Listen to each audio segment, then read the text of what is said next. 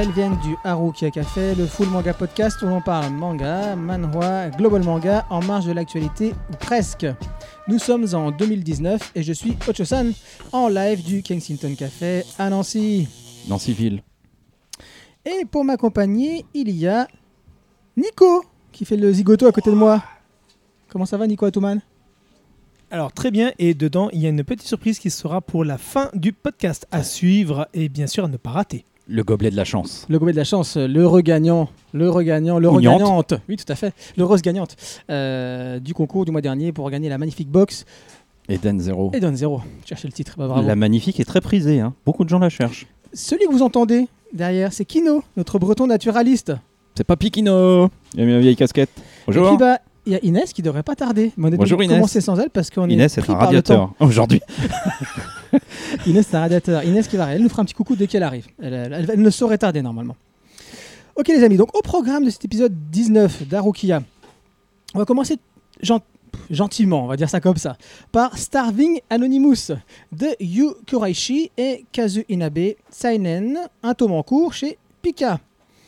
Euh, ce sera le Pika Siete. Pika Pika. Ah, sera- eh, maintenant, il comprend toutes mes vannes pourries du premier coup. Dans la seconde. Ça veut dire que je suis plus relax. Non, ça veut Euh. dire que ça craint pour toi. J'ai déteint. Oui, c'est ça être ça. Et d'ailleurs, elle trouve pas que c'est curieux que je l'ai jamais fait avant celle-là Ouais, mais tu ne cesses de te renouveler. Ouais, ça, J'ai des fulgurances. ouais. Euh, ce sera le tour après de Mujirishi, le signe des rêves de Naoki Urasawa, Seinen en deux tomes, euh, fini, chez Futuro- Futuropolis, l'édition euh, du Louvre. Euh, après, nous plongerons dans la mer ou pas avec Goldfish de Nanaya. Alors ne cherchez pas, moi je pense que j'étais persuadé que c'était une, une japonaise. Mais pas du tout, c'est une allemande. Ya. Donc c'est un global Na- manga, ça comme ça. Eh Et voilà Inès, Inès qui arrive. On a commencé sans toi Inès, On, nous en on en est juste au On menu. est très pressé par le titre. Dis bonjour à tout le monde. Bah non, bah sur le micro pour qu'elle dise bonjour. Bonjour. Va, elle est juste arrivée au moment où on sort le menu, donc ça va, tout va bien. Euh, On n'a donc- même pas parlé de ton titre fétiche dans le menu. Non, on y arrive, on y arrive. Donc Goldfish de Nanaya, Global Manga, un tome en cours chez Nobinobi. Ensuite, ce sera euh, La cantine de minuit de Yaro Abe Seinen en 4 tomes en cours au lézard noir. Il y en a 19 au Japon. Je crois qu'ils sont à 20 là même en fait. hein. 120, tu crois Je crois qu'il y a le Japon 20 e qui vient juste de Ah, sortir, il me semble. Oh, la violence. Ouais. Ouais, je pensais pas qu'il y en aurait autant pour ce genre de récit. ouais. Mais bon, apparemment si. Et nous terminerons dans la bonne humeur, la joie, le bonheur. Par Solitude d'un autre genre de Kabi Nagata. C'est un Yuri, si je dis ça, ça te fait plaisir Bon, je crois pas que ce soit vraiment un Yuri, mais bon. Ouais, on va dire ça. Euh, one shot, non pas vraiment. vraiment. Euh, un one shot chez Pika Graphics. Mais tout d'abord, c'est l'instant pilule où l'on parle de nos lectures en cours, ces mangas bon pour la santé, mauvais pour l'éducation.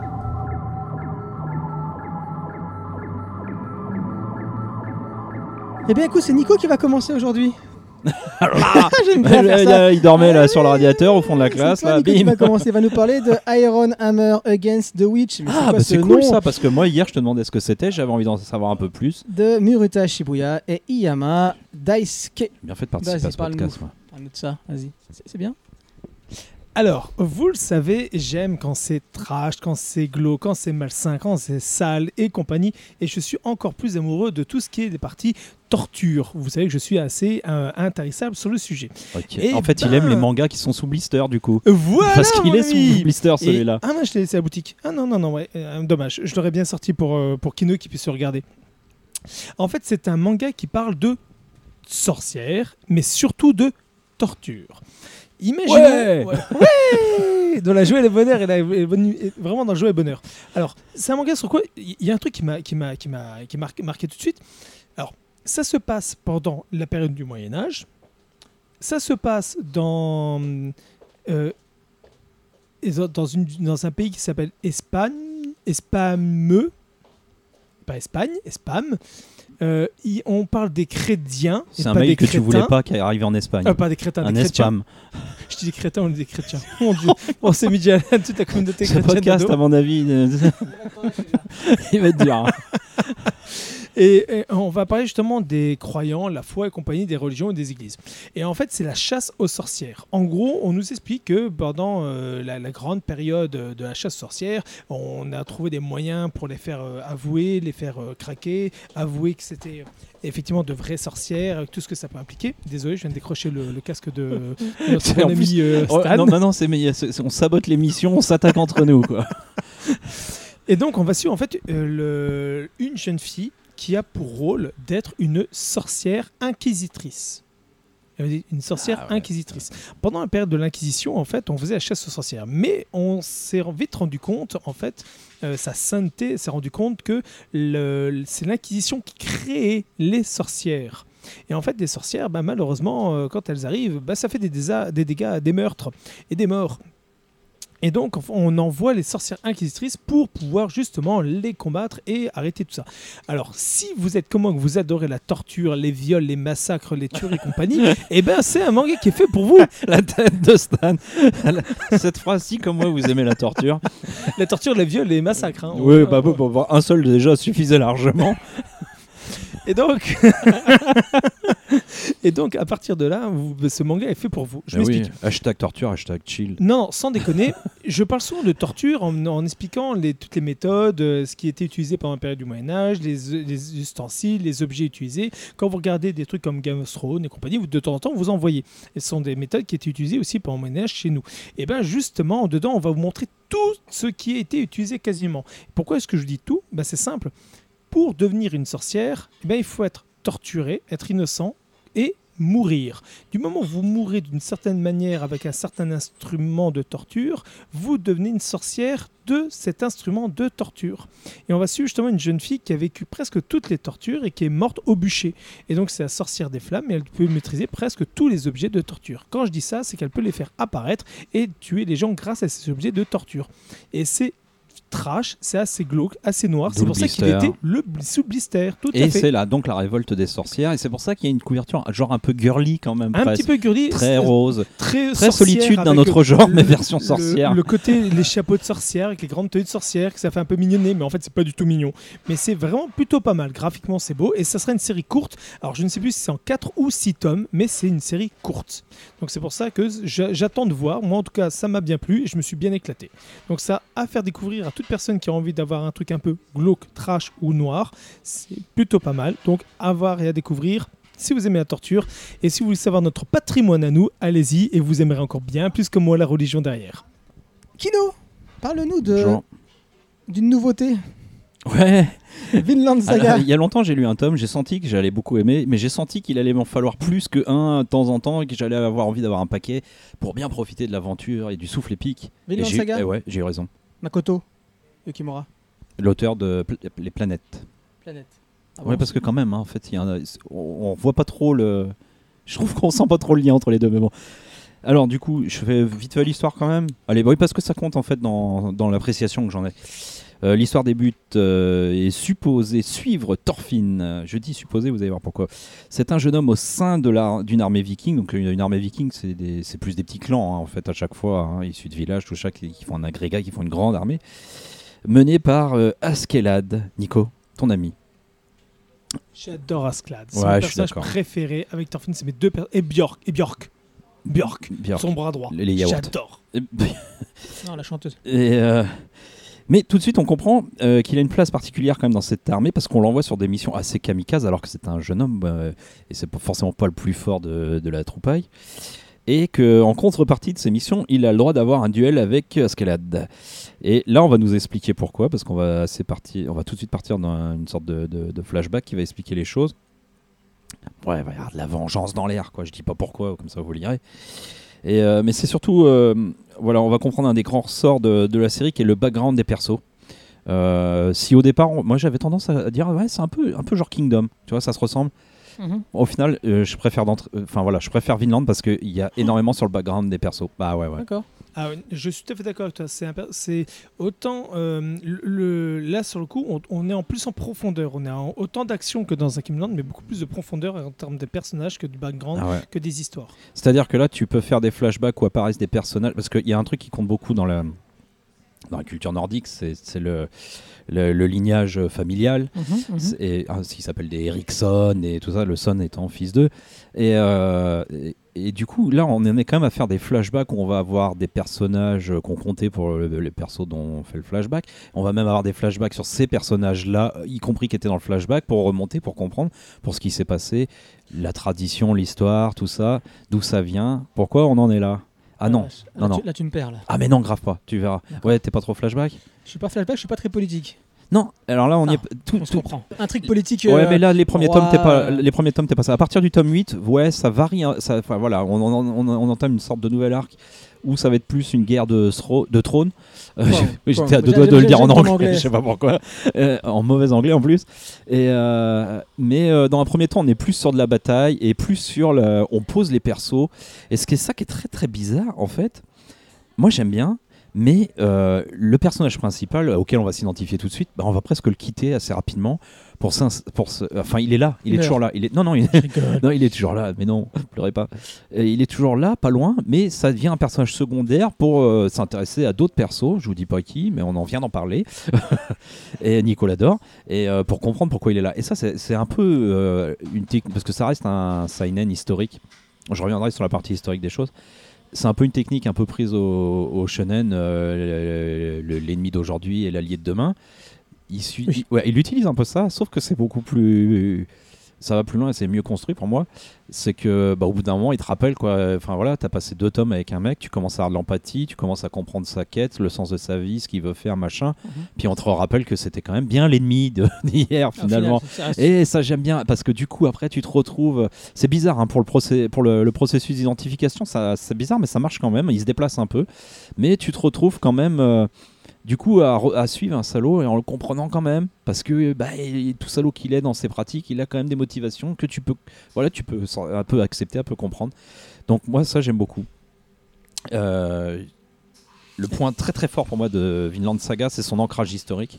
Sans être, il faut dire, c'est un seinen historique, mais sans être euh, rébarbatif sur l'histoire. Et je, je sais pas, il a trouvé la juste mesure entre l'ancrage historique très très fort, que ce soit les lieux, les persos, euh, les, les, situations, la vie quotidienne aussi. Euh, ça se passe énormément pendant la conquête de l'Angleterre et l'occupation de l'Angleterre. Et, et puis avec la fiction, parce que en fait, bah, il faut quand même dire que euh, on- on croise des personnages qui ont réellement existé. Le Vinland, c'est une terre un peu promise, qui aurait été découverte par des Vikings avant un certain Christophe C. Christophe. Christophe, c'est- voilà, je vous dis pas tout, mais vous avez tout compris quand même. Euh, donc là, voilà, tu as Leif, euh, Leif Erikson, euh, qui est le, le fils d'Éric le Rouge, qu'on croise dans le, dans le manga, et notre héros s'appelle Thorfinn, j'ai oublié son nom exactement de famille, mais il existe un vrai Thorfinn, Thorfinn Karl Sefni, si je me souviens bien, dont, il a, dont on peut voir une statue à Philadelphie. Donc, ouais, vous voyez, Oui, euh, voilà, donc il y a des vrais ancrages euh, réels. Bon, bah, Mhm, vous l'aurez mhm. compris, quoi. Enfin, je veux dire, s'il y a un Thorfinn qui est arrivé là-bas et puis qu'on suit un Thorfinn euh, et que ça s'appelle Vinland Saga, Parce qu'il doit avoir des connexions. il y a des trucs. oui. moi, je vous le conseille hein, parce que vraiment, il c'est une vraie aventure, quoi. C'est, il y en a qui, disent on est loin des clichés euh, liés aux Vikings. Ouais, bah quand même pas. hein. C'est quand même des gros bourrins qui déboîtent dans tous les sens, qui massacrent des villages et tout. Il y a des fois, s'il faut, voilà, tu te replonges là-dedans, t'es, tu, enfin, embarqué dans la quête des mecs, donc tu, Mais tu sais- et puis tu reviens dans ce qui est une occupation d'un territoire par des Vikings en Angleterre et tu te rappelles un peu ce que c'est. Et, euh, mais il y a un souffle épique, il y a, enfin, c'est, par moment il va y avoir une page un peu poétique, il va y avoir un truc sur le, sur la camaraderie euh, de guerriers, de choses comme ça qui emballent tout, quoi, qui font vrai, qui- enfin voilà, c'est vraiment très très on prenant. aime la camaraderie. Mais oui, ça se lie bien, euh, vraiment bien. Et je pense que t'aimeras. Et, et Ah oui, même le côté politique, vu que t'as d'autres choses avant, tu vois, bah ça, ça passera quoi. D'accord. Donc. euh, Mais encore, c'est bon? Moi, non, allez, enfin voilà, il y a, il y a, euh, on est à 19 ou 20 tomes exactement, je sais plus, 19 je crois. Ouais, 19 en France, il me semble. Il y en a 19 et le 20 sort le 15 novembre. Donc 20. Plus ou moins. Voilà, chez Kurokawa. Chez- chez Kurokawa. Oui, bien sûr. Et ça, franchement, ça, euh, ça se dévore bien. hein. Entre ça, entre ça et puis tous les, tous les mangas de ton, a- de ton auteur préféré, bah oui, il faut le mettre à la chimiste, etc. Kurokawa, ils sont plutôt bien Ah oui, oui, oui. Ah oui, oui, oui, oui, oui, oui. Ah oui, oui, oui, non, bah là.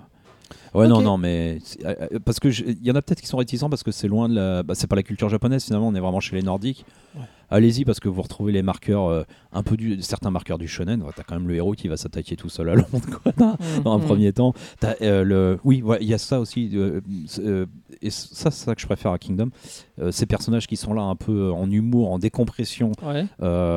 Et bah là, c'est pas le personnage principal. C'est toujours décalé sur un autre. Moi, je préfère. Je préfère que le personnage principal soit sérieux de bout en bout. Mhm. On rigole pas avec Kino. Très bien. Papy Kino, il est sérieux. Vinland Saga de Makoto Ukimura. Et donc moi je vais terminer euh, bah, avec Desco. Desco on en a déjà parlé, si vous vous souvenez, c'était un de nos- quasiment premier podcast on va dire. Je n'ai même plus regardé le numéro, mais en tout cas il y a un épisode où on en parle, j'aurais dû vérifier, je sais pas bien mon travail. Dans les Euh, cinq premiers. Ouais, dans les cinq premiers, où on parle donc de Desco de Atsushi Kaneko euh, chez Casterman. Ah oui, t'as mis le t-shirt du coup. Ah bah j'ai mis le t-shirt Ah là là. pour bien montrer qu'il est usé en plus. C'est pas Ah bah filmé parce qu'il ouais. est vraiment usé. Tu sais, j'aurais dû, dû- dû venir avec une hache. Ex- Exactement. Exactement. Et Nico avec son set de torture. Moi, je vous fais donc rapidement euh, le, le- le- pour vous resituer hein, le truc. Donc là, euh, pourquoi j'en parle aujourd'hui de Desco? Parce que tout simplement, le dernier tome, est, tome 7, donc, est sorti, c'est terminé. Donc voilà pourquoi je voulais qu'on fasse un petit point. Et on, va, on on rentre va- à la et maison. on va essayer de le faire plus régulièrement sur des séries qu'on a déjà abordées et qui se, bah, qui se sont terminées. bien. ou qui- et qu'on bien sûr, Ouais, bien. Les, autres, continué. les autres, on les oublie. Euh, donc, Ça, ça veut dire qu'on va parler de destin parallèle, un de ces quatre. ah bah bien sûr, c'est terminé là. Euh, donc, je vous situe le truc. Ça parle des Reapers. Les Reapers, ce sont des assassins euh, tout grimés euh, euh, qui prennent des. On se croirait dans, dans un mélange de. de, de, de- t'as, tous les boogeymen qui sont conviés à la partie. T'as une espèce de Dracula, t'as un espèce de Frankenstein, t'as des pom-pom girls tueuses, t'as, des, t'as tous les trucs satanistes, t'as. voilà, t'as tout. Tout l'imagerie du BZ. Exactement. Et donc ça, ce sont les Reapers. Les Reapers, qu'est-ce qui se passe? Ils reçoivent un contrat de la guilde. Une guilde, c'est une société secrète qui décide de qui doit mourir. Je lui dis voilà, faut que vous me tuez un tel. Et le premier des Reapers qui euh, bah, tuera la cible gagnera, bien évidemment, ou recevra une prime. Et Desco là-dedans. Desco est elle aussi euh, une, une répeuse, mais extrêmement particulière, un petit enfant voilà très gothique dans le style, euh, qui est aussi enfant. un petit enfant, une petite fille, une petite Ouais. fille. Faites gaffe enfants Euh, avec bah, elle. parce que hein. justement, en fait, et c'est ça qui est intéressant, c'est que jusqu'à la fin, on ne va pas apprendre grand chose sur elle. Et on va se rendre compte. euh, donc voilà, j'ai fini mon résumé. Je passe maintenant un petit peu à ce qu'on apprend dans, ces derniers tomes, sans vous spoiler, bien évidemment. Mais euh, on va vraiment se rendre compte que, euh, bah, au final, Desco, le personnage de Desco, même s'il paraît central au niveau des scènes d'action, c'est Madame M, véritablement. Et depuis, le- depuis le tome 5, de toute façon, Mais on s'est rendu compte. Quand on en avait parlé, ça se profilait déjà. se profilait déjà. si on avait fait deux tomes ça. ou trois, euh, mais euh, ça plus- se profilait. ouais. Euh, et donc, Non, très clairement, à partir du 5, on a un vrai flashback. On a un vrai flashback sur Madame M et on comprend qui elle est, qui elle était, qu'est-ce qui se passe et pourquoi Desco est là. Donc, Desco, quelque part, on se rend compte qu'elle est plus un outil que véritablement le personnage principal de, de ce manga. En même temps, ça sonne mieux pour faire un manga que l'appeler Madame M. Même si Madame M, c'est pas mal, mais Desco, ça pète. Et d'ailleurs, malheureusement, je n'ai pas encore lu, toi tu l'as lu, euh, le one-shot qui est sorti, c'est pas un one-shot, c'est un recueil de, Ah de oui. petites histoires de Kaneko qui est sorti chez Pika Graphics. Euh, le personnage qui est sur la couve ressemble énormément à Madame M dans sa jeunesse. Donc je me Ah demande, bah ça, du coup, moi, Ouais. n'ayant pas fini les Desco, je peux pas te le dire. c'est embêtant. Donc ça, c'est, c'est- c'est- c'est- je, je me demande Ah, si c'est a- faisable, hein. C'est tout à fait faisable. C'est tout à fait faisable. Et du coup, ça prendra encore un- une autre proportion. Oh. Eh oui, eh oui, mais oui, J'étais oui. en train de me dire que ce- cet auteur a une œuvre. oui, trans. euh, Et puis, ouais, mais dans qui son- surtout euh, est cohérente, quoi. Exactement. Donc, euh, parmi les personnages intéressants qui arrivent, il y a un personnage qui s'appelle Divil, donc euh, D-E-E-V-I-L. Hein, voilà, vous comprenez un petit peu l'allusion, qui est plutôt intéressant. Euh. Lee, Lee, vous savez, Lee, Lee, le butler de Madame M, qui se révèle aussi il est plutôt intéressant. Euh, sur ce personnage-là, euh, justement, ce que, ça- ce que euh, Kaneko apporte dessus, c'est qui tout double. C'est quand même très Deus Ex Machina dans l'esprit.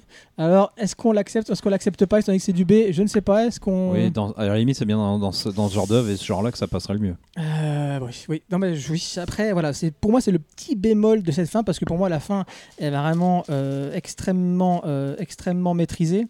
Et d'ailleurs, je voulais vous prendre une petite citation rapidement. Moi, Arrête de petit- manger. un petit cookies, C'est pas l'heure du cookies. C'est pas l'heure du cookies, Kino.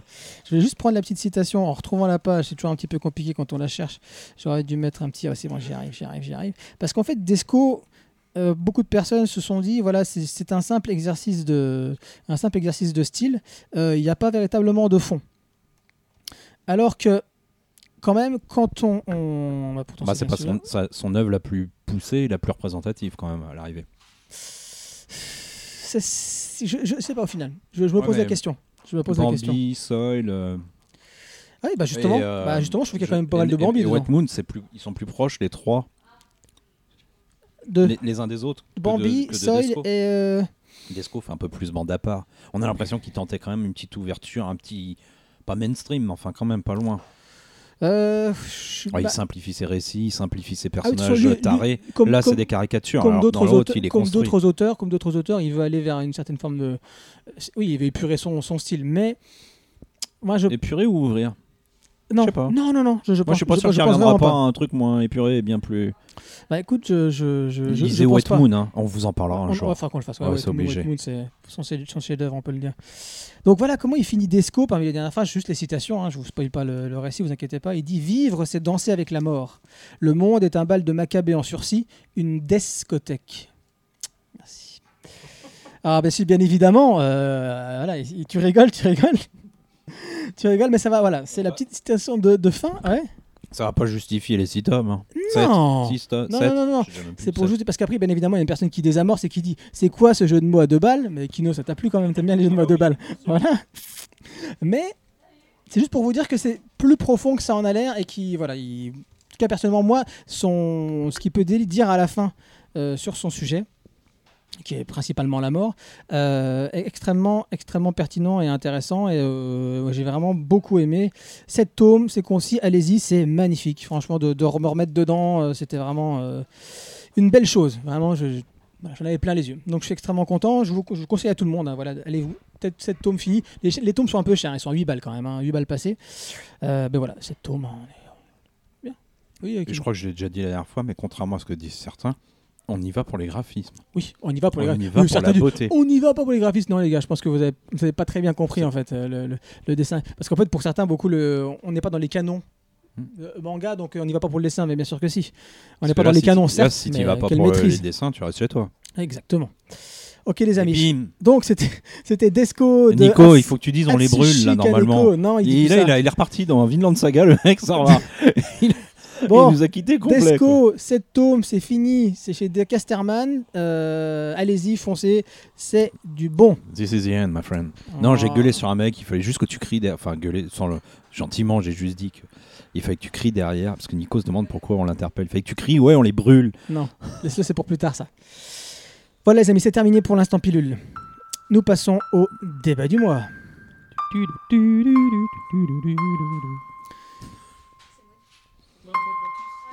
Mais ça, tu, me- tu me les coupes, hein, ces trucs-là. Tu me les- Non, je les laisse. Tous les mois, il me laisse moi en train de Ah, chanter c'est génial. Motus. Oui, mais à un moment donné, il faut assumer ce que t'es. Non, Euh, parce que j'ai déjà écouté une ou deux émissions et je les ai pas entendues. Enfin, Ah, c'est possible, c'est possible. Ça dépend, ça dépend si j'ai le temps ou pas. euh, bref. j'ai écouté la première, je le chantais peut-être pas, et j'ai écouté le, le- le podcast anniversaire. Mhm. Je vous raconte ma vie. Bon, on commence avec une œuvre gay, plein de couleurs et de beauté, et de, J'ai mangé une, branche- une de boyaux, de boissons, mangé une euh, de euh, boissons étranges. de poulet ce midi. Ah bah ça va, tu vas la vomir vite fait. Parce qu'on va parler de Starving Anonymous de Yu Koraishi et Kazu Inabe Seinen, je vous l'ai dit, un tome en cours chez Pika. Une vague de chaleur frappe le Japon en plein mois de mars, et ce sans, sans aucune raison apparente.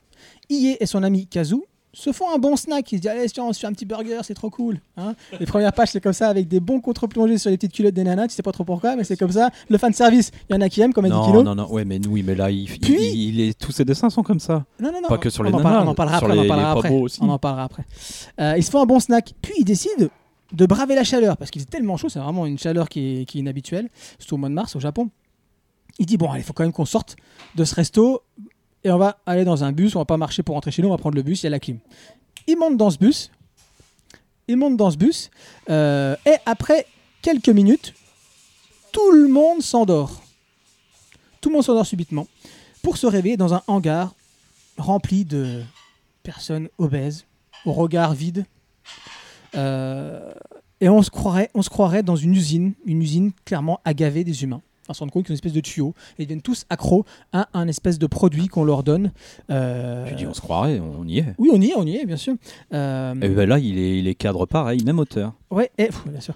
Et ils sont destinés, en fait, ces êtres humains gavés, à devenir, euh, à être dévorés par d'étranges créatures tentaculaires. Non, euh, Yamete Kodasai Mettez Kodasai. Ouais, c'est ça. Euh, le duo de Fortress of Apocalypse, parce qu'ils ont voilà, ces deux, euh, ces deux c'est ça que je assassins. savais pas moi avant de lire. Voilà, ils ont, ils ont fait ça, ils ont fait Fortress of, of Apocalypse. Euh, c'est un manga carcéral sur fond d'épidémie euh, façon zombie. Là, ils reviennent avec un titre encore d'enfermement, mais cette fois avec des créatures extraterrestres. Non, en tout cas, elles y ressemblent. Nico? Tu peux nous dire là-dessus C'est toi qui as choisi ça.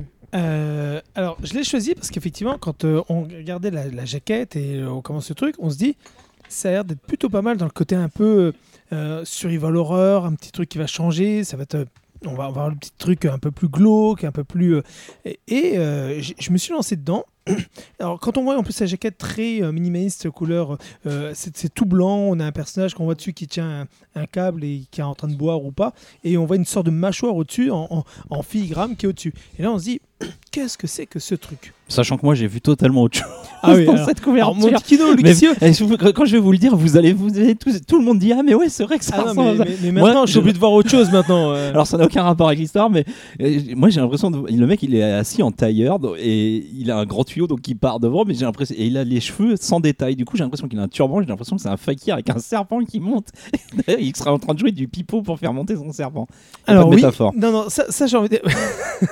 non, ça, ça on- je, je n'ai qu'une seule euh, chose à te dire, ça s'appelle la drogue. Mais ça, C'est ça, et c'est ça qui a voulu me faire lire ce truc en plus.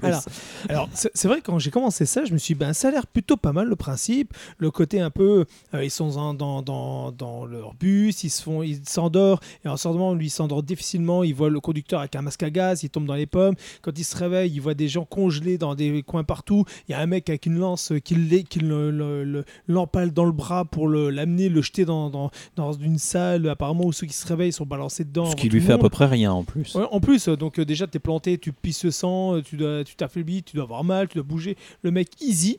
Il tombe sur des gars qui sont euh, des, des adolescents qui ont apparemment plus euh, proche de la force herculienne qu'autre chose. Alors tu dis ok. Et qui sont enfermés là depuis plusieurs jours sans boire ni manger parce que si tu bois la substance, bah, t'es condamné à boire que ça et tu deviens un, un énorme obèse, complètement apathique. et C'est de la drogue directe. Voilà, c'est ça.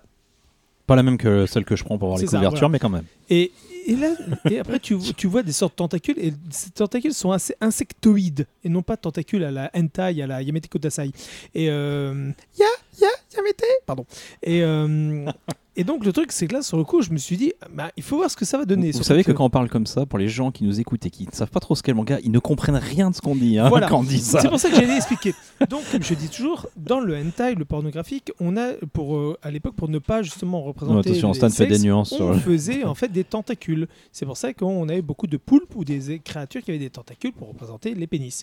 Et euh, c'était la, la forme de censure. Et donc là, forcément, quand on voit un truc comme ça, la première chose que la plupart des gens qui ont vu du hentai, qui ne le disent pas, donc euh, c'est de voir des- du hentai quand on voit des trucs à tentacules. Vous ne regarderez plus All Boy de la même manière. Nous sommes tout à fait d'accord. Et, euh, Mademoiselle. et donc forcément, là sur le coup, on voit des tentacules et on se dit qu'est-ce que ça va être ce truc? Et qui commence à découper littéralement les, les obèses. On voit du sang qui gicle partout, il, attrape le truc, on entend crunch crunch, on se demande ce que c'est. Et là, même d'ailleurs, avant de que Pas cette créature rentre, on, on- on dit à ce jeune ne te retourne pas. Et donc lui, il voit ces tentacules qui passent, ces trucs bizarres qui commencent à lui, lui, lui- lui- se passer L'effleurer, sur là, un ses peu, là. fleurets pour Mmh. essayer de voir ce qui se passe. Et on se dit qu'est-ce que c'est que ce truc? Et on se dit qu'apparemment, ce côté un peu science-fiction, surnaturel, créaturo, alieno, on ne sait pas trop, insectoïde, parce que ça fait très insectoïde quand on voit ces, ces, Ah, ces très choses. chenille, larve, Voilà, choses ça. comme ça un peu. Et c'est un peu, c'est comme si on avait ce côté un peu insecte, taille géante qui viendrait bouffer. Et apparemment, ce sont les humains qui les engraissent. Pourquoi Où est-ce qu'ils sont Apparemment, on serait plus dans une sorte d'usine à ces créatures, à les nourrir en quelque quoi. On Et reste là-dedans quasiment voilà. tous les trois quarts du premier tome en plus. Bah, hein. C'est très intérieur. tout- tout- quasiment tout le tome, on place dedans. Et euh, tout ce qui a- et c'est encore plus horrible parce qu'il y a d'autres choses. Il y a même, on va avoir les mères pondeuses, euh, les reproducteurs, et qui sont des humains, je précise. Donc euh, on, on reste encore dans la manipulation, Ah dans, oui. dans- dans la torture. C'est glauque par là. C'est assez glauque. Et l'idée était plutôt pas mal. Maintenant, c'est la construction. La construction, elle fait justement, il, il garde tous ces travers qu'il avait dans Fortress euh, of machin milieu truc là, que j'ai même moi-même oublié parce que ça se vendait tellement pas. Apocalypse. Apocalypse. Non, c'est ça Le, le truc, mais d'une facilité scénaristique qui m'a qui me tuait toujours. Bref, et là sur le coup, on reste un peu dans ce travers. Après, c'est comme un peu meilleur. Hmm, faut pas non plus jeter la pierre. C'est quand même meilleur que Il y Fortress. a un bon point de départ. très bon point de départ. Maintenant, moi, je voir l'évolution parce que, effectivement, on peut nous mettre des facilités, on peut nous mettre des, ra- des raccourcis, mais en même temps, il y a quand même des bons préceptes. Il y a toujours le précepte de vouloir sauver l'humanité, vouloir sauver son pote, euh, que le jeune homme euh, est prêt à vendre limite son âme pour essayer de sortir de cet endroit et sortir son ami, euh, la, survie qu'on peut avoir. On, a toujours le côté, le, gars qui est un peu, on paraît, la grosse brute, mais en fait qui est assez tendre quand il tombe sur la fille qui arrive avec son bébé mort, entouré de mouches, et il, est, tendre avec elle. Et on, se voit toujours un peu ce, ce côté que même dans l'horreur, on peut garder du cœur. Et c'est pour ça que sur le principe, il faut voir, ça peut être intéressant. Mais le premier tome, bon, il nous arrête sur quelque chose, on se dit, bah, on aimerait bien avoir un petit peu plus, ou plus d'explications, ou un peu plus. Mais je pense que ça va venir au fur et à mesure. Donc le premier tome, à mon goût, bah, est pas trop mal. J'attends le 2 pour savoir vraiment si ça va être funky ou pas. Ouais, il attend. Bah, attends, attends, attends, écoute. Hein. Nico, euh, Kino? Oh, rapidement, euh, pour moi, il y a un très bon point de départ que j'aime beaucoup. Ce côté euh, on- usine à humains là qu'on engraisse. euh, je trouve ça dommage qu'ils aient choisi de partir sur euh, du fantastique, qu'ils aient pas gardé un propos plus sérieux, plus de l'ordre de l'anticipation, parce que clairement, on voit du soleil vert un peu pour, les vieux qui ont vu ce film avec Charlton Heston et Edward G. Robinson, que je vous conseille. Ah ouais, c'est Edward G. Robinson. hein. Mais il est vieux, il est petit, il a perdu de sa superbe, mais c'est lui. Et, euh, et ça, moi, j'aurais préféré qu'on reste, parce que là, au final, ça, ça vire un peu des quand même, faut dire ce qui est. Moi, le monstre, pour l'instant, il m'intéresse pas plus que ça. Et euh, voilà, juste j'aurais préféré que ce soit traité avec plus de sérieux, plus d'anticipation. Et surtout le, côté, les mecs euh, sur une page, ils sont Oh putain, qu'est-ce que c'est ça ici? Puis la page d'après, ils sont Ouais, c'est trop fun le coin. Et là, moi, j'ai du mal avec ces ruptures de ton euh, à l'extrême comme ça. Je préfère qu'on en choisisse un et qu'on le garde un peu. Il y a des styles où ça passe mieux, il y a des styles où ça passe moins bien. Je trouve que quand on va vers du sérieux, du violent, du glauque, avec une potentielle réflexion sur l'humain, tel que là, quand même, avec des usines à humains, euh, je préfère autant qu'on garde un ton plus sérieux que ça et pas. euh, C'était déjà Le le, problème qu'ils avaient Ouais. dans, dans Fortress of euh, J'avais lu que le tome 1 et, Et j'avais déjà ça. ouais. Voilà. Et c'était dommage parce que apparemment tu avais ce côté dur. D'un coup ils sont ah des connards et juste derrière oh mon dieu ah non mais en fait c'est rigolo ah alors ils te font le oh mon dieu alors tu dis ah il va le truc mais le c'est oh mon dieu on va se marrer limite c'est ça Bah c'est ouais. un peu les jacasses du, du, du truc donc t'as l'impression Ouais, qu'ils voient une connerie Ça vont. décompresse trop d'un coup. Voilà c'est ça ça te montre d'horreur mais en même temps c'est t'as vu il y a ça viens on y va on va on va on continue what? Bah ouais, du coup, moi j'ai un peu du mal à y croire et à adhérer à suivre, vraiment.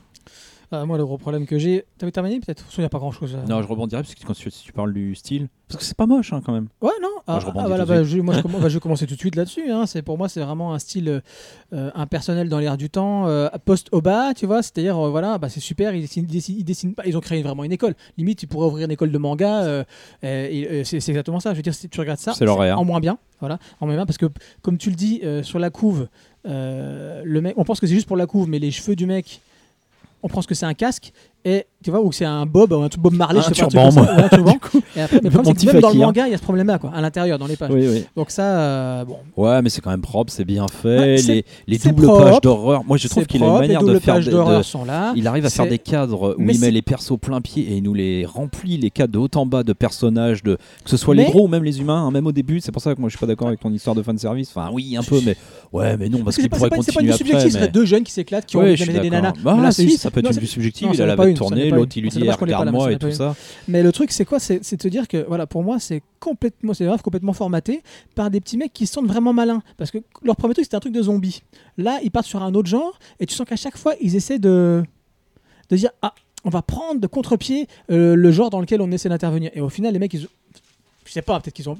Soit ils ont pas l'intelligence, soit ils se sont plantés à donné dans, dans leur analyse, et au final, Trop ils- fun. ils- voilà, ils sont Trop dans fun. Et c'est pas en pas rigolant. Et déconner, c'est les pas en gars. rigolant. Et c'est pas en rigolant parce que le postmodernisme, même qu'on aime ou qu'on n'aime pas, Ouais, ouais, non. euh, il y a un propos derrière. Là, les mecs, ils ne font que reprendre les codes et rigoler de temps en temps parce qu'ils savent pas faire mieux. Et c'est dommage, hein, euh, ils auraient Et pu partir voilà. sur de la veine à Hero en, en C'est plus ça. petit, et mais le quand problème, même. Quoi. voilà, c'est qu'ils prennent toujours les mêmes stéréotypes. Tu prends tous les stéréotypes des personnages qu'ils avaient déjà dans Apocalypse à Fortress, qu'ils étaient 5, je crois, un truc comme ça, parce qu'ils étaient dans une prison où les, c'était les quatre pires euh, qui étaient ensemble, et un petit jeune innocent qui arrive, bref.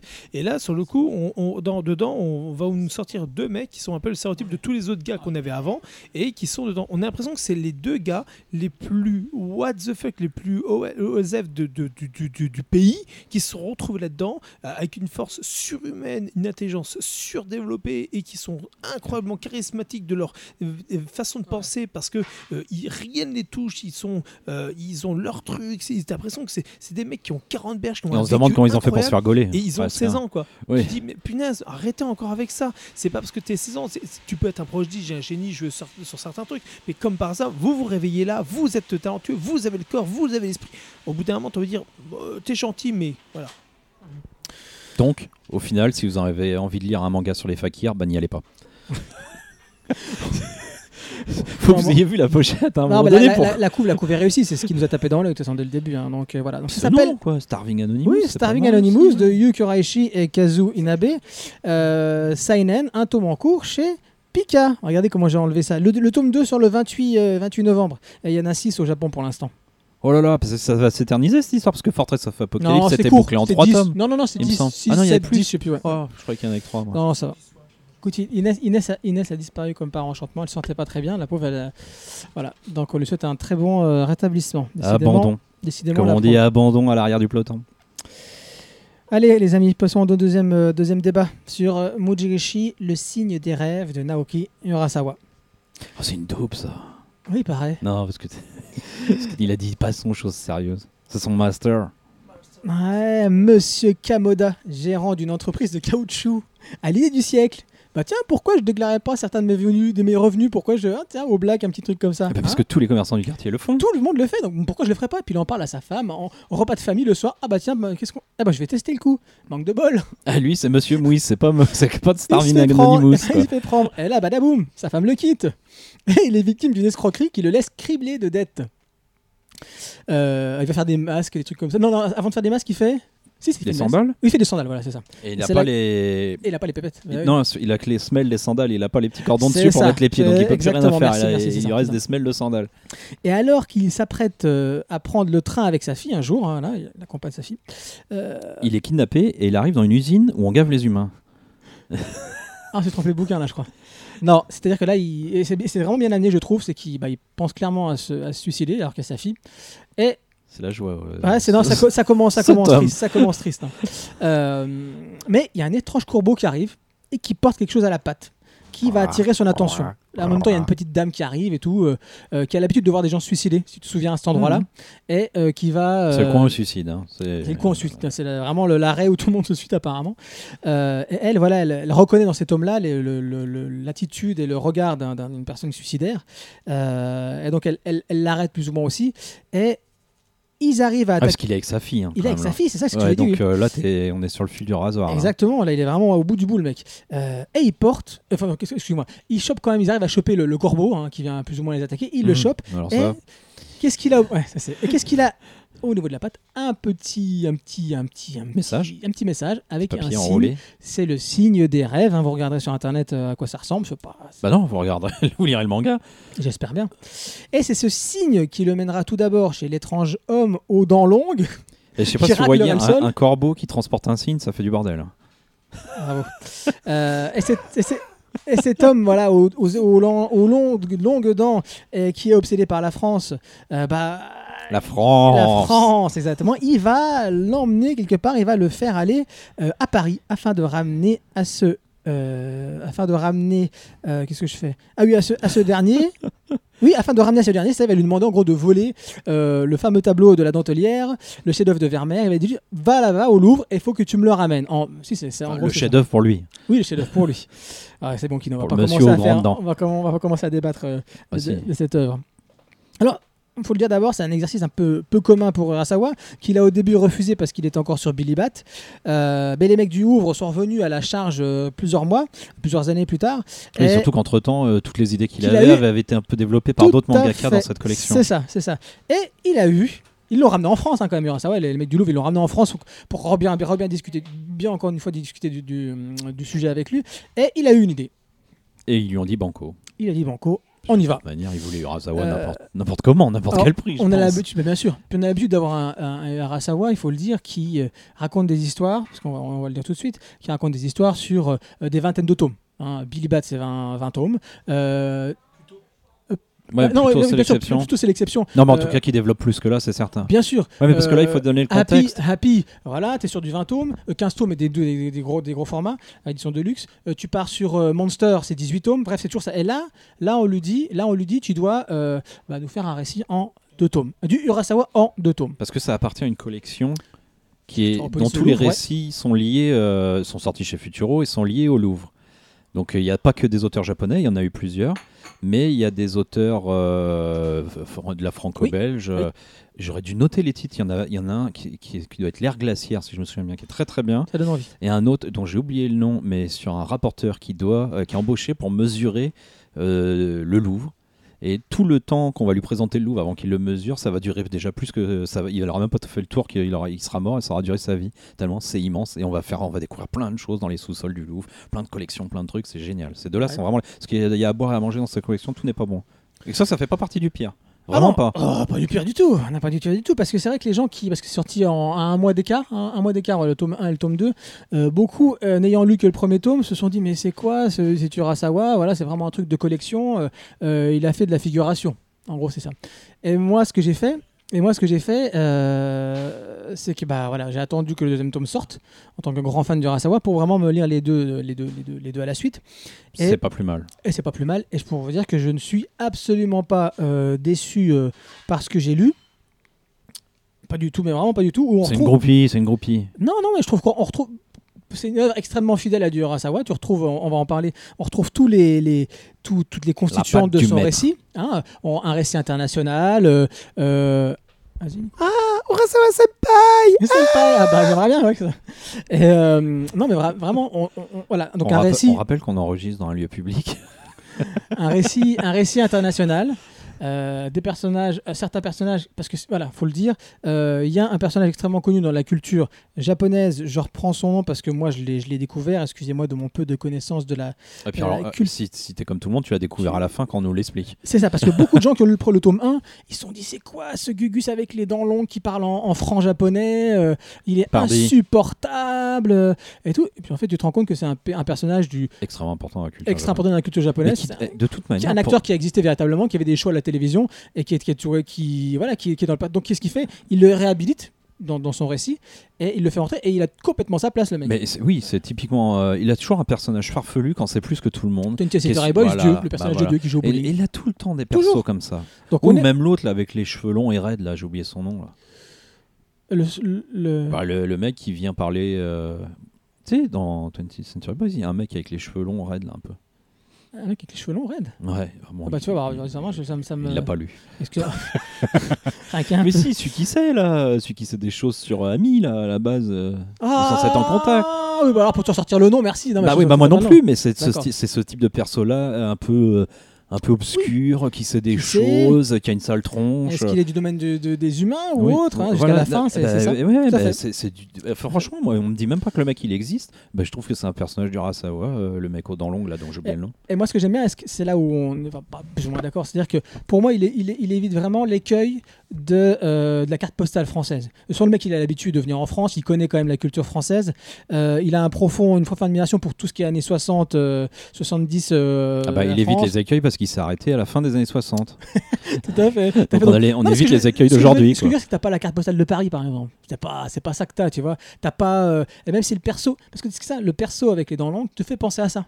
Il te dit, on se dit, ah c'est bon, le mec, il, il fait son français parce qu'on lui demande de faire une œuvre qui se passe où, alors que pas du tout. Moi, je trouve que c'est Ah non, non, il, c'est ah, très il- intelligent. il fait fait des ponts qui détruit tout le temps un peu. On croit voir la Tour Eiffel à un moment donné, mais c'est la tour qui à Tokyo. Tout à fait. Voilà, c'est ça qui est, très, très habile. Et puis alors moi, euh, encore deux points que je veux développer. Le premier, c'est pour moi le, le sens profond des signes. Qu'est-ce qu'il entend par le signe des rêves?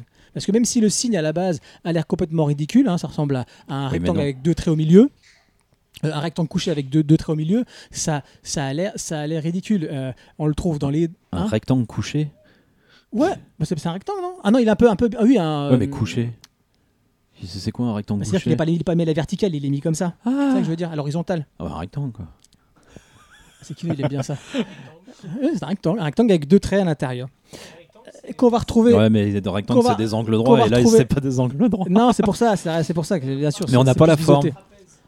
Ah non, euh, un tra- non, parce qu'un trapèze, il a Non, deux mais côtés qui arrêtez, sont va pas se perdre. parallèles et Non, deux non, côtés parallèles. peine. Alors là, tous les côtés sont parallèles.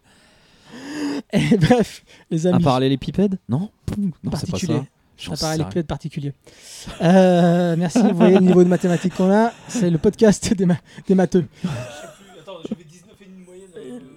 Euh, Ah bah pas moi, alors toi tu devrais en savoir. CM2, moi aussi. Euh, ouais, donc continuons. Euh, donc ce signe des rêves, au-delà je dis, de, la- de la- la- comment- graphiquement euh, de la facilité du truc, euh, moi ce qui m'intéresse c'est toute la projection mentale des désirs, parce qu'il faut pas oublier que le personnage au début, c'est euh, le, donc le- le père est quelqu'un qui est toujours dans le pari.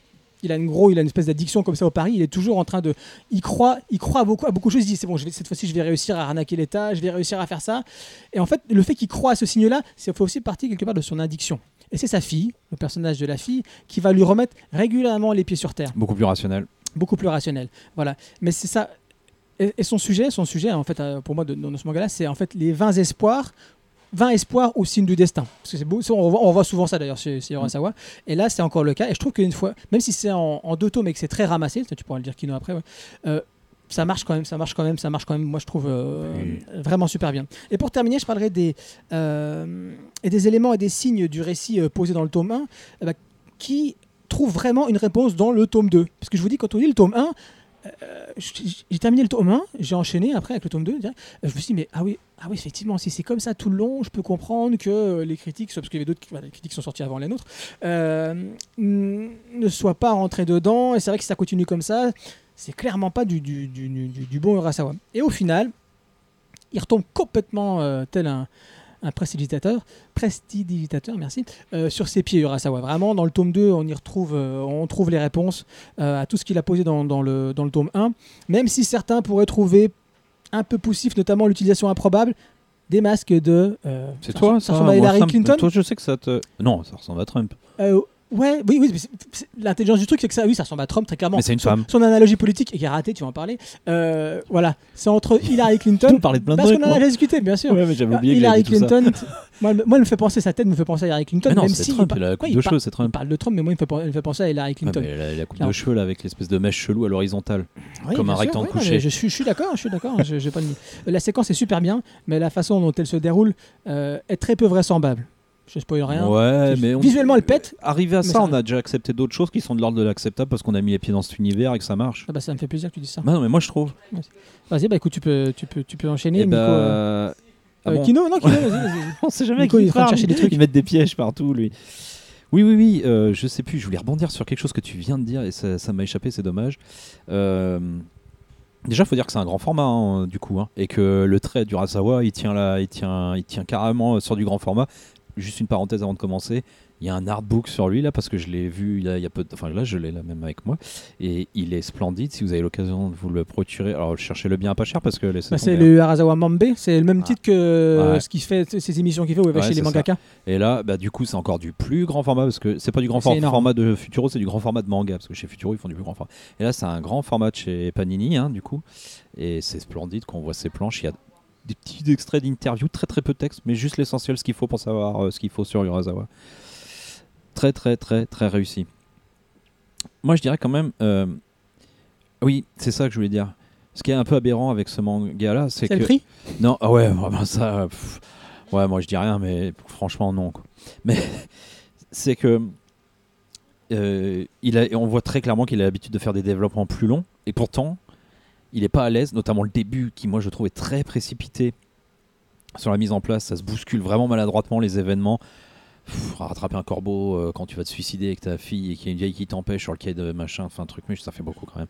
Mais il faut en passer un peu par là. Une fois que vous avez accepté ça, le reste, ça, coule très bien. C'est pas qu'on va vous faire gober plein de grands trucs, mais c'est que tu rentres dans un univers qui, qui a cette mécanique qui marche là. Mais alors, curieusement, lui qui a l'habitude de développer plus, je trouve qu'il réussit mieux sa fin que d'habitude. hein, mais bon. Ah, il a réussi bien sa, sa fin. Ouais, je trouve que là, pour le coup, c'est mieux réussi. Non, Nico, il est pas d'accord. Je n'ai jamais lu le 2, donc je peux pas le savoir. Ah bah d'accord. Mais du coup, oui, on est, il faut, c'est vrai, il faut être honnête. Il y, a, il y a- il y a des faiblesses, mais moi, ça me dérange pas. Parce qu'il y a un savoir-faire euh, de l'autre côté de la balance qui est énormissime, avec des dessins, des persos attachants. Comme toujours, il met euh, des petits jeunes qui viennent aider des vieux. Moi, j'aime beaucoup. hein. Je pense que là, en plus, on l'a dit, il est, tr- il est resté très keblo. euh, euh, à part un élément, il est resté très bloqué, ouais, pardon, sur la fin des années 60. hein, les, les- les- les références, c'est Françoise Hardy, Brigitte Bardot, Fantomas. euh, voilà, donc on est vraiment sur la fin de- des années 60. Et puis, ah, il y a quand même il y a des références à Fantomas. Je, je, je sais pas si c'est les, les bouquins ou si C'est c'est. ça que je dis qu'il va plus loin carte que- postale. Moi, je pense que c'est même les films avec De Funès, mais bon. Mais euh, du coup, euh, il y a quand même euh, Mitterrand dans l'histoire Mitterrand. avec une vision qui est, qui est- enfin voilà, c'est la sienne, hein, de loin, mais euh, qui connaît quand même, c'est qui sait un peu quand même de, mais bon voilà, qui l'a de souci unique, enfin euh, principalement euh, à la création du, de la pyramide du Louvre. Mais voilà, je reviens, je rattache parce que je disais il était bloqué fin des années 60, mais quand même les, enfin, je trouve que le, le- père et sa fille symbolisent bien deux générations d'aujourd'hui. Une ancienne qui se permet encore de rêver et une jeune qui n'y arrive plus, qui n'a plus accès aux rêves. C'est un- peu fini. c'est ultra réalisme aujourd'hui.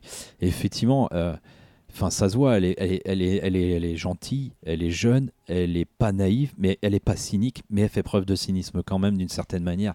Parce que quand un mec lui raconte un récit qui a une histoire qui est emballée, parce que d'abord, on ne sait pas si ce qu'on lit est vrai au final. hein.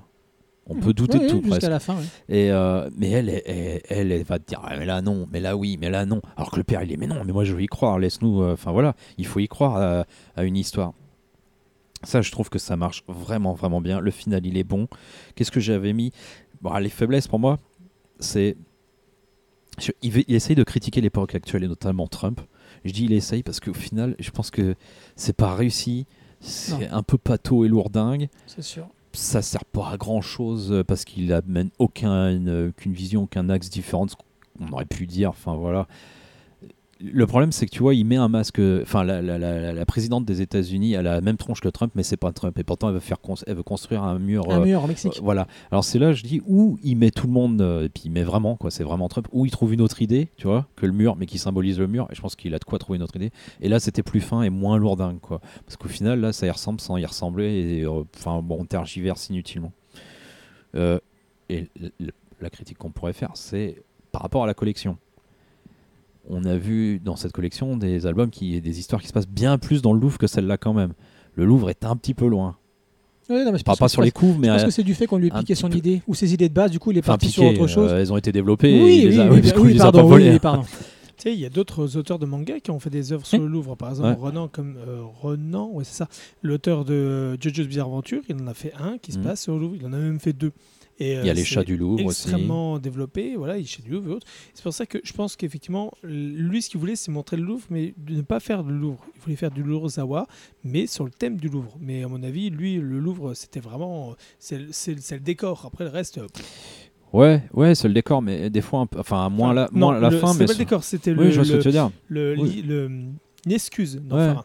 Oui, il fait du Razawa, euh, mais après, il est dans un cadre qui est quand même la collection du Louvre. Moi, ça me dérange pas, hein, ça me choque pas, sur- surtout qu'il y en a qui sont vraiment moins, pas bons, euh, dans, ce- enfin, bon, moins bons, je vais dire, pour pas dire qu'ils sont pas bons, pour être gentil, euh, dans cette collection-là. Mais c'est vrai qu'il raccorde à une œuvre du Louvre, et à la fin, ça se passe dans le Louvre, mais bon, c'est pas sur le Louvre non plus, quoi. Il fait son thriller habituel, quoi. Ouais. Enfin, habituel, je veux dire, tec- enfin voilà, Moi, j'ai eu, un, eu petit peu peur au début au niveau du dessin. Ah, Il y a un petit coup comme ça qui est un peu mal dessiné. Les ombres sont pas comme d'habitude. À mon avis, il doit y avoir moins de monde que d'habitude pour le que pour le bah, pour euh, que sur ces autres mangas pour l'aider. Tu vois, pour faire des petits détails comme ça, les ombres j'en sais rien. Donc euh, au début j'ai eu un peu peur, puis au final non non ça marche. Mm, en tout cas, c'est super prenant, c'est dur de lâcher le. Mm. Je pense qu'il vaut vraiment euh, vaut mieux lire les deux d'un coup finalement. hein. Ouais. Et acheter le coffret. Alors là Tu- Non, d'accord. Donc c'est ouais, alors c'est terminé. T'as terminé? Ah oui. Quel Ah oui, je l'ai lu jusqu'au bout. Ah bah bien sûr. Mujirishi, le signe des rêves de Naoki Urasawa, euh, deux tomes finis chez Futuropolis.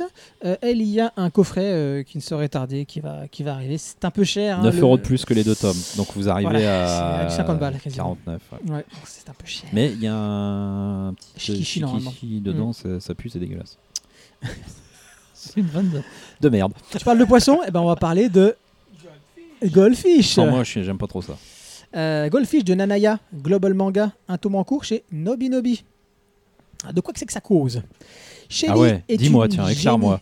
Mais c'est parce que le mois dernier, on a fait un manga euh, sur un aquarium sous la flotte, et bien là, dans les abîmes, les abysses. Et là, euh, nous allons parler encore une fois de, de, de, de la- de l'eau. hein. Oui, si ça se passe quand même sur une, une île. Ouais. Euh, ouais, Ah, c'est une île Je crois que c'est une rivière. Donc ça parle, ça part, ça part mal. Donc ça nous parle de quoi? Ça nous parle de Shelly. Shelly est une génie de l'invention et avec son détecteur d'artefacts, elle va faire une découverte improbable. Un garçon. Ça va tomber sur un, un garçon. Bah attendez, c'est quoi ces notes là qui, qui sont plus sur le bon côté? Ah bah d'accord. Bah bravo de la mise en page. Ah, il a per- Allez, aïe, aïe, aïe. Apple, allô Steve, allô Steve, je mal. Steve. Et euh, Le manga prend l'eau. Le manga prend elle- l'eau. le manga prend l'eau. Elle va découvrir un garçon. Et pourquoi ce garçon? Il dit pourquoi mon détecteur bah, m'envoie vers un garçon alors que je cherche plus ou moins un, un trésor? Euh, et on va se rendre compte que euh, ce petit garçon a le pouvoir de transformer en or tout ce qu'il touche Des mains. des mains. Mais ne rien pouvoir toucher sous peine de le voir se transformer en or, c'est pas si cool au final. Bah ouais. Euh, J'en veux pour preuve le destin tragique de son frère, qui l'a transformé en or en voulant le rattraper d'une chute.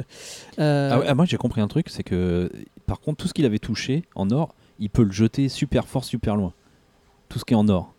ah ouais. Ah ouais ouais. Ah bah oui, parce vu que ça, là toi il balance. Ah bah non mais il le dit même. Non, parce que Kino, vous venez de me le dire, il a rien compris en fait. mais ça j'ai compris. Non, mais, eh, il balance des trucs sur les mecs à tout va là, dans tous les sens. Il peut soulever une plaque d'égout. Elle lui dit d'ailleurs, elle l'attend sous une plaque d'égout. Elle lui dit je me suis mis là. Ouais, c'est bizarre. ce que je. Mais je, je t'attends sous une plaque d'égout parce que je me suis dit que voilà, tu pourrais euh, la transformer en or. Et lui, il fait ouais, je peux tout ce qui est souleva- tout ce qui est en or, je peux le soulever facilement. D'accord. Ok. Bon, en tout cas, le fait est que Shelly, hein, excuse-moi de, de voir, Hein Shelly décide alors d'accompagner ce, ce petit garçon dans sa quête afin de se défaire de cette malédiction. Nico, c'est à toi. Je répète, c'est un global manga. C'est une, une, une Allemande qui a dessiné. Elle dessine superbement bien, je trouve. Alors, graphiquement, c'est magnifique. Effectivement, c'est un global manga. On s'approche beaucoup d'un. euh, comment dire ça Pour vous donner un ordre d'idée, d'un Beyond the Cloud, si vous voulez voir un peu sur certains, sur certains styles. Un peu plus euh, chiné en termes de dessin. Ah, c'est un chargé, là. Plus abouti, chargé. Mais on s'approche à ça. Après, c'est le mythe de Midas qui est revisité. Parce qu'effectivement, d'ailleurs, il en fait lui-même référence à l'intérieur. hein. Ah, Je crois qu'il il dit pas euh, j'ai la maladie de Midas ou un truc Oui, comme il dit ça, même Midas, je, te- je te déteste. euh, Il fait, euh, il fait vraiment la référence par rapport à ça. Donc tu dis, J'essaye bon, de placer voilà. les trois trucs que j'ai captés. Mais euh, alors, bien, ouais, facile surtout. En fait, en gros, on, on va suivre l'histoire d'un gamin qui est, qui est con comme la pierre et qui, euh, pour l'aider dans ses vies de tous les jours, il a une loutre qui, euh, qui, qui l'aide à, à s'habiller, à manger, à se torcher et tout ça. Et comme il est con, il l'a appelé Loutra. Loutra, voilà. Mais le truc, c'est que On le vend bien. Alors, le principe, ça, ça se voit que c'est pour les enfants. C'est net, c'est clair, c'est Ouais, pour les enfants. les enfants, les enfants hyperactifs pour comprendre ça, quoi. Alors, non, il faut. Ça, c'est un- tu donnes un gamin de, de 8-10 ans sans problème, ça marche sans problème. Ah, Bah, par Ça, contre, tu donnes à un gamin de 40 ans, il comprend bien. Mais un gamin de 40 ans, il va dire Putain, mais c'est facile, c'est ton histoire, c'est bon. J'ai euh. perdu des facultés, je comprends plus. En fait, le problème, c'est que l'auteur va trop vite sur certains trucs, il fait très facile. Ce qui veut dire qu'on on saute plein d'étapes, et surtout, tu dis, mais comment t'as fait pour survivre, mec, quand t'es aussi con et que tu fais des trucs, c'est pas possible. C'est, c'est- tu dis, je, je sais bien que c'est une de Midas, mais euh, au, au bout d'un moment, ben, c'est- à un moment, il est même en ville. Ah, pour payer, il prend une pomme. Tiens, je t'ai transformé en pierre, en, en, En en- en or. Et là, t'as envie de dire, mais si, tu l'as fait là, c'est que tu l'as fait 3225 Ouais, t'es fois tricard avant, partout. ou t'es tricard partout, tout le monde le sait. C'est cela que t'as raison, c'est pour les mômes. Parce qu'ils Voilà. ils vont pas réfléchir jusqu'à là. non, ils vont pas réfléchir. C'est pour ça que Goldfish, c'est bien, c'est bien fait, c'est beau graphiquement. Euh, la couverture en plus, elle est hyper fun. Ils ont fait un, un- un- un truc brillant en or sur Attends, le attends, poisson. hein. C'est vachement bien, même à l'arrière, ça fait super beau au niveau de l'arbre et des, des- des fleurs. Et, et- et jusqu'à euh, pas mal dans le dans l'avancée de la préparation de ce podcast, on pensait, enfin en tout cas je pensais que c'était japonais. Ouais, moi aussi. Ah oui, j'ai cru pendant très longtemps que c'était euh, à sa sortie que c'était japonais. Et c'est là en fait que j'ai découvert qu'elle était allemande et, euh, Ah. et, et voilà. Donc c'est bien. C'est vrai que les, les global mangas sont, sont de partout, que ce soit en Allemagne, en Et elle était en Nancy, euh, à Nancy en dédicace. hein, elle était peu. annoncée en dédicace. euh, Surveillez les auteurs, mes confrères qui, euh, qui l'a eu et je trouve ça vachement bien de faire venir des auteurs et de continuer à, à- à en faire la promotion parce qu'au moins ça veut dire que d'autres auteurs à travers le- le- l'Europe, s'il y en a d'autres, qui pourront se déplacer, venir venir et qui sont appréciés dans d'autres pays. Et ça, c'est vachement bien. Hashtag fair que- play. Voilà, et peut-être que demain, on aura aussi des, des auteurs français qui iront, euh, eux, en Allemagne, en, en Italie, en Espagne, peu importe où. Là, on en a déjà qui sont déjà au Japon grâce à euh, Radiant et à Don Valente. Là, si on peut avoir du Codfish grâce à, à Nanaya, donc euh, c'est déjà très bien. Donc il faut que ça continue. Il faut que tout, euh, tous les confrères, qu'on continue tous à, faire ça. C'est une bonne chose. C'est pour ça que euh, c'est très bien continuer les enfants. Et euh, alors, c'est pour ça que pour les c'est super cool, c'est vraiment bien. C'est à partir de 8 ans, et sans aucun problème, vous voulez leur faire découvrir le mythe de Midas. Éclatez-vous, mettez-leur ça entre les mains. Ça, permettra de, de, montrer ce côté mythe, euh, pour ceux qui connaissent la légende, qui est très dur, assez, bah, c'est, un peu compliqué aussi à expliquer, la finalité ou tout ça. Et quand vous dites ça, vous comprenez euh, le, côté euh, aussi bien de naïveté de, cette, de ce personnage face à son désespoir de transformer des choses en or. Parce qu'au début, lui, ne l'est pas désespéré, mais quand on voit son, passé qui ressurgit, on voit sa tristesse, mais son, qui- qu'il a l'espoir de sauver et de, de changer tout ça. Et peut-être qu'on s'attendra qu'il trouvera un jour le remède ou le contrôle, ou pour bref, on, se doute qu'il y aura un APN à un moment ou un autre et que le frangin, euh, voilà, ça on s'en doute. Et c'est terminé en trois tomes, donc ça ira vite, simple, et ça sera risque d'être efficace pour les enfants. Après, pour les adultes, passez votre chemin. euh, si vous cherchez un truc comme ça, c'est pas vraiment fait pour vous. C'est trop basique, trop simple. Vous allez vous rendre compte que c'est des trucs que vous avez vu 3225 fois et vous dire ah non, il va pas faire ça. Ah non, ça, je, le sens venir. Ah non, il va pas toucher le truc là. Mais pourquoi il fait ça? Il, doit savoir qu'il peut pas faire ça. Voilà, donc c'est ça qui est embêtant. Mais pour les enfants, c'est génial parce que eux ne se poseront pas ce genre de questions. Ils vont le prendre, ils vont se marrer, ils vont voir un bon truc. Ça peut faire un bon mythe. C'est beau graphiquement pour les gamins, ça s'adresse bien et ça peut donner le mojo à des jeunes qui ont un- une volonté de créer des choses à travers des mythes qui ne sont pas forcément les plus mis en avant. Et ben voilà, on peut faire des mangas, même des séries courtes, certes, mais vraiment bien. Donc Ré- Réhabilitons cet insecte très gentil qu'est la mythe. oui, aussi. Il a atterri. Vas-y, garde le micro et termine. là. Sauf si t'as rien à dire, on peut passer autrement. Euh, moi, moi, je suis pas sûr d'avoir tout compris parce que pour moi, c'est trop le bordel. C'est trop saturé. Il y a trop d'envie et c'est pas assez canalisé pour moi. Et ça part vraiment dans tous les sens, y compris le dessin. Je dis pas qu'il est moche, mais je dis qu'il est pas réussi pour moi. À Ouf. cause de ça, je ne comprends pas tout ce qui se passe. Ah ouais franchement, non, je comprends pas tout. C'est pour ça que c'est fait surtout pour les enfants. Je pense que les gamins, eux, c'est le truc qui les parle, c'est les codes qui sont vraiment pour eux. Pour eux Oui, non, mais moi, j'ai- guillemets, j'ai j'ai euh, compris. Je pense pas que ce soit J'ai passé un âge de ma vie où je, dé- je, je suis sur le déclin. Je perds des neurones. Pas je les perds- codes. Ouais, non, j'ai pas les codes. Par contre, juste un point parce que euh, je, vais en profiter parce que c'est le, le manga non japonais euh, de la sélection. Euh, comme je- à chaque fois je tape sur les mangas français, bah, j'ai en profité pour en remettre une couche. Là où je dis quand même qu'à chaque fois ils font des gros clins d'œil appuyés, ils se contentent de dire Eh, moi j'ai lu en mettant le mot, la référence tout le temps. Bah là c'est pas ça. Non. Là c'est digéré et je fais mon truc. Hein, les Français? Pas tous, mais Kaz, je t'adore. mais les autres là, il y en a plein. Là, les, à chaque fois, les manas, les guides, les trucs, les bazars, tous les bazars là qu'on veut pas voir. Enfin, moi que j'en veux, j'en peux plus de voir en tout cas. Bah là, t'as jamais ça. Elle fait son truc euh, dans un style manga, voilà. Ouais. Elle a pas besoin de dire, ouais, j'ai lu le- les trucs japonais, j'ai fait les jeux. Effectivement. J'ai relu, tu sais, le manga que j'ai présenté, le Iron, Hammer, euh, machin, Ouais. Gunzovich. Bah, là, tu as une page, une double page, où tu que ça. Ça se passe dans les hautes sphères de la papauté, et tout le monde connaît tous les trucs. Et là, tu as un des mecs qui commence à expliquer à son pote tout ça. Et tu te rends compte et tu vas me dire, mais attends, tu es, Ouais. tu, tu es, tu es dans, dans la- la- le, le- le groupe le plus haut, avec les, les- les connaissances et les trucs cachés les plus hautes, et de ça, tu n'es pas au courant. T'as- il faut qu'un mec t'explique pour que tu le saches. Alors, en fait, tu fais ça, mais limite, moi je suis en je fais, mais pourquoi tu me racontes ça? Pourquoi- En plus, pourquoi tu le dis à voix haute? Je m'en fous, mais je le sais, euh, ta gueule, mais euh, on fait autre chose. Et, et c'est c'est un peu ridicule. Et là, sur le coup, je l'ai dans un manga, mais je l'ai pas dans un manga français, enfin euh, européen. Donc je trouve ça assez rigolo. Donc, Oui, oui. euh, parallèle, euh, j'ai préféré. Ça arrive, chez les pour Ja- ça. ça arrive chez les japonais Oui, non, aussi, hein. mais c'est trop systématique chez les français. J'ai passé un bon moment sur Goldfish quand même. J'ai effectivement, moi je voilà pour le, j'aime bien. En fait, ça fait trois podcasts que j'utilise ce terme, mais dense, un peu trop. Je suis d'accord avec vous. Trois pourtant, moi j'ai rien contre. hein. Ah non, Euh, non, non, non, je commence à aimer on- beaucoup t'a- de trucs épurés quand même. On t'a déjà, là- vu plus haineux que ça, donc ça va, t'es bien, Kido. Reste Ah comme ça, t'es bien. Je suis en pleine forme, les tigres. Non, parce que là, parce qu'on va manger après.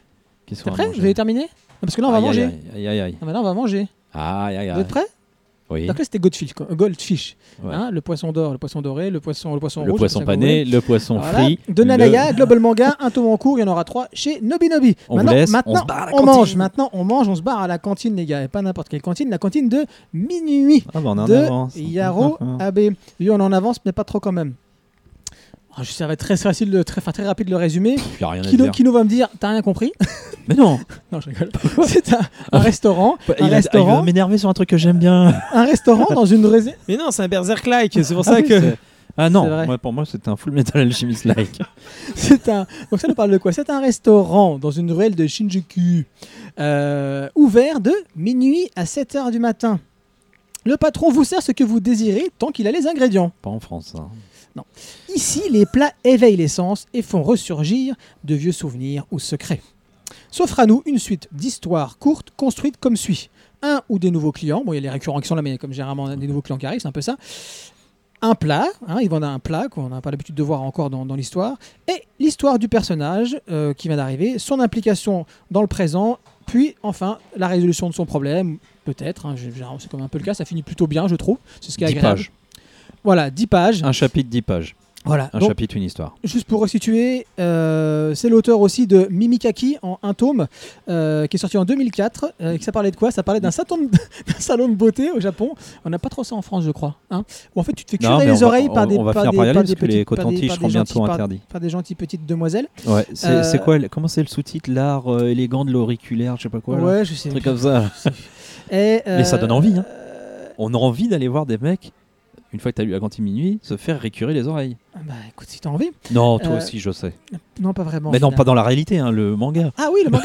Ouais, non, Non, bah, on, en- on en reparlera parce que je suis pas sûr d'avoir- envie de voir des Je suis pas sûr d'avoir laver aimé les autant oreilles. que toi, la colonie de Mini, mais voilà. Donc, euh, donc il a lancé ça en 2004, enfin il a, il a sorti ça en 2004, ce one shot.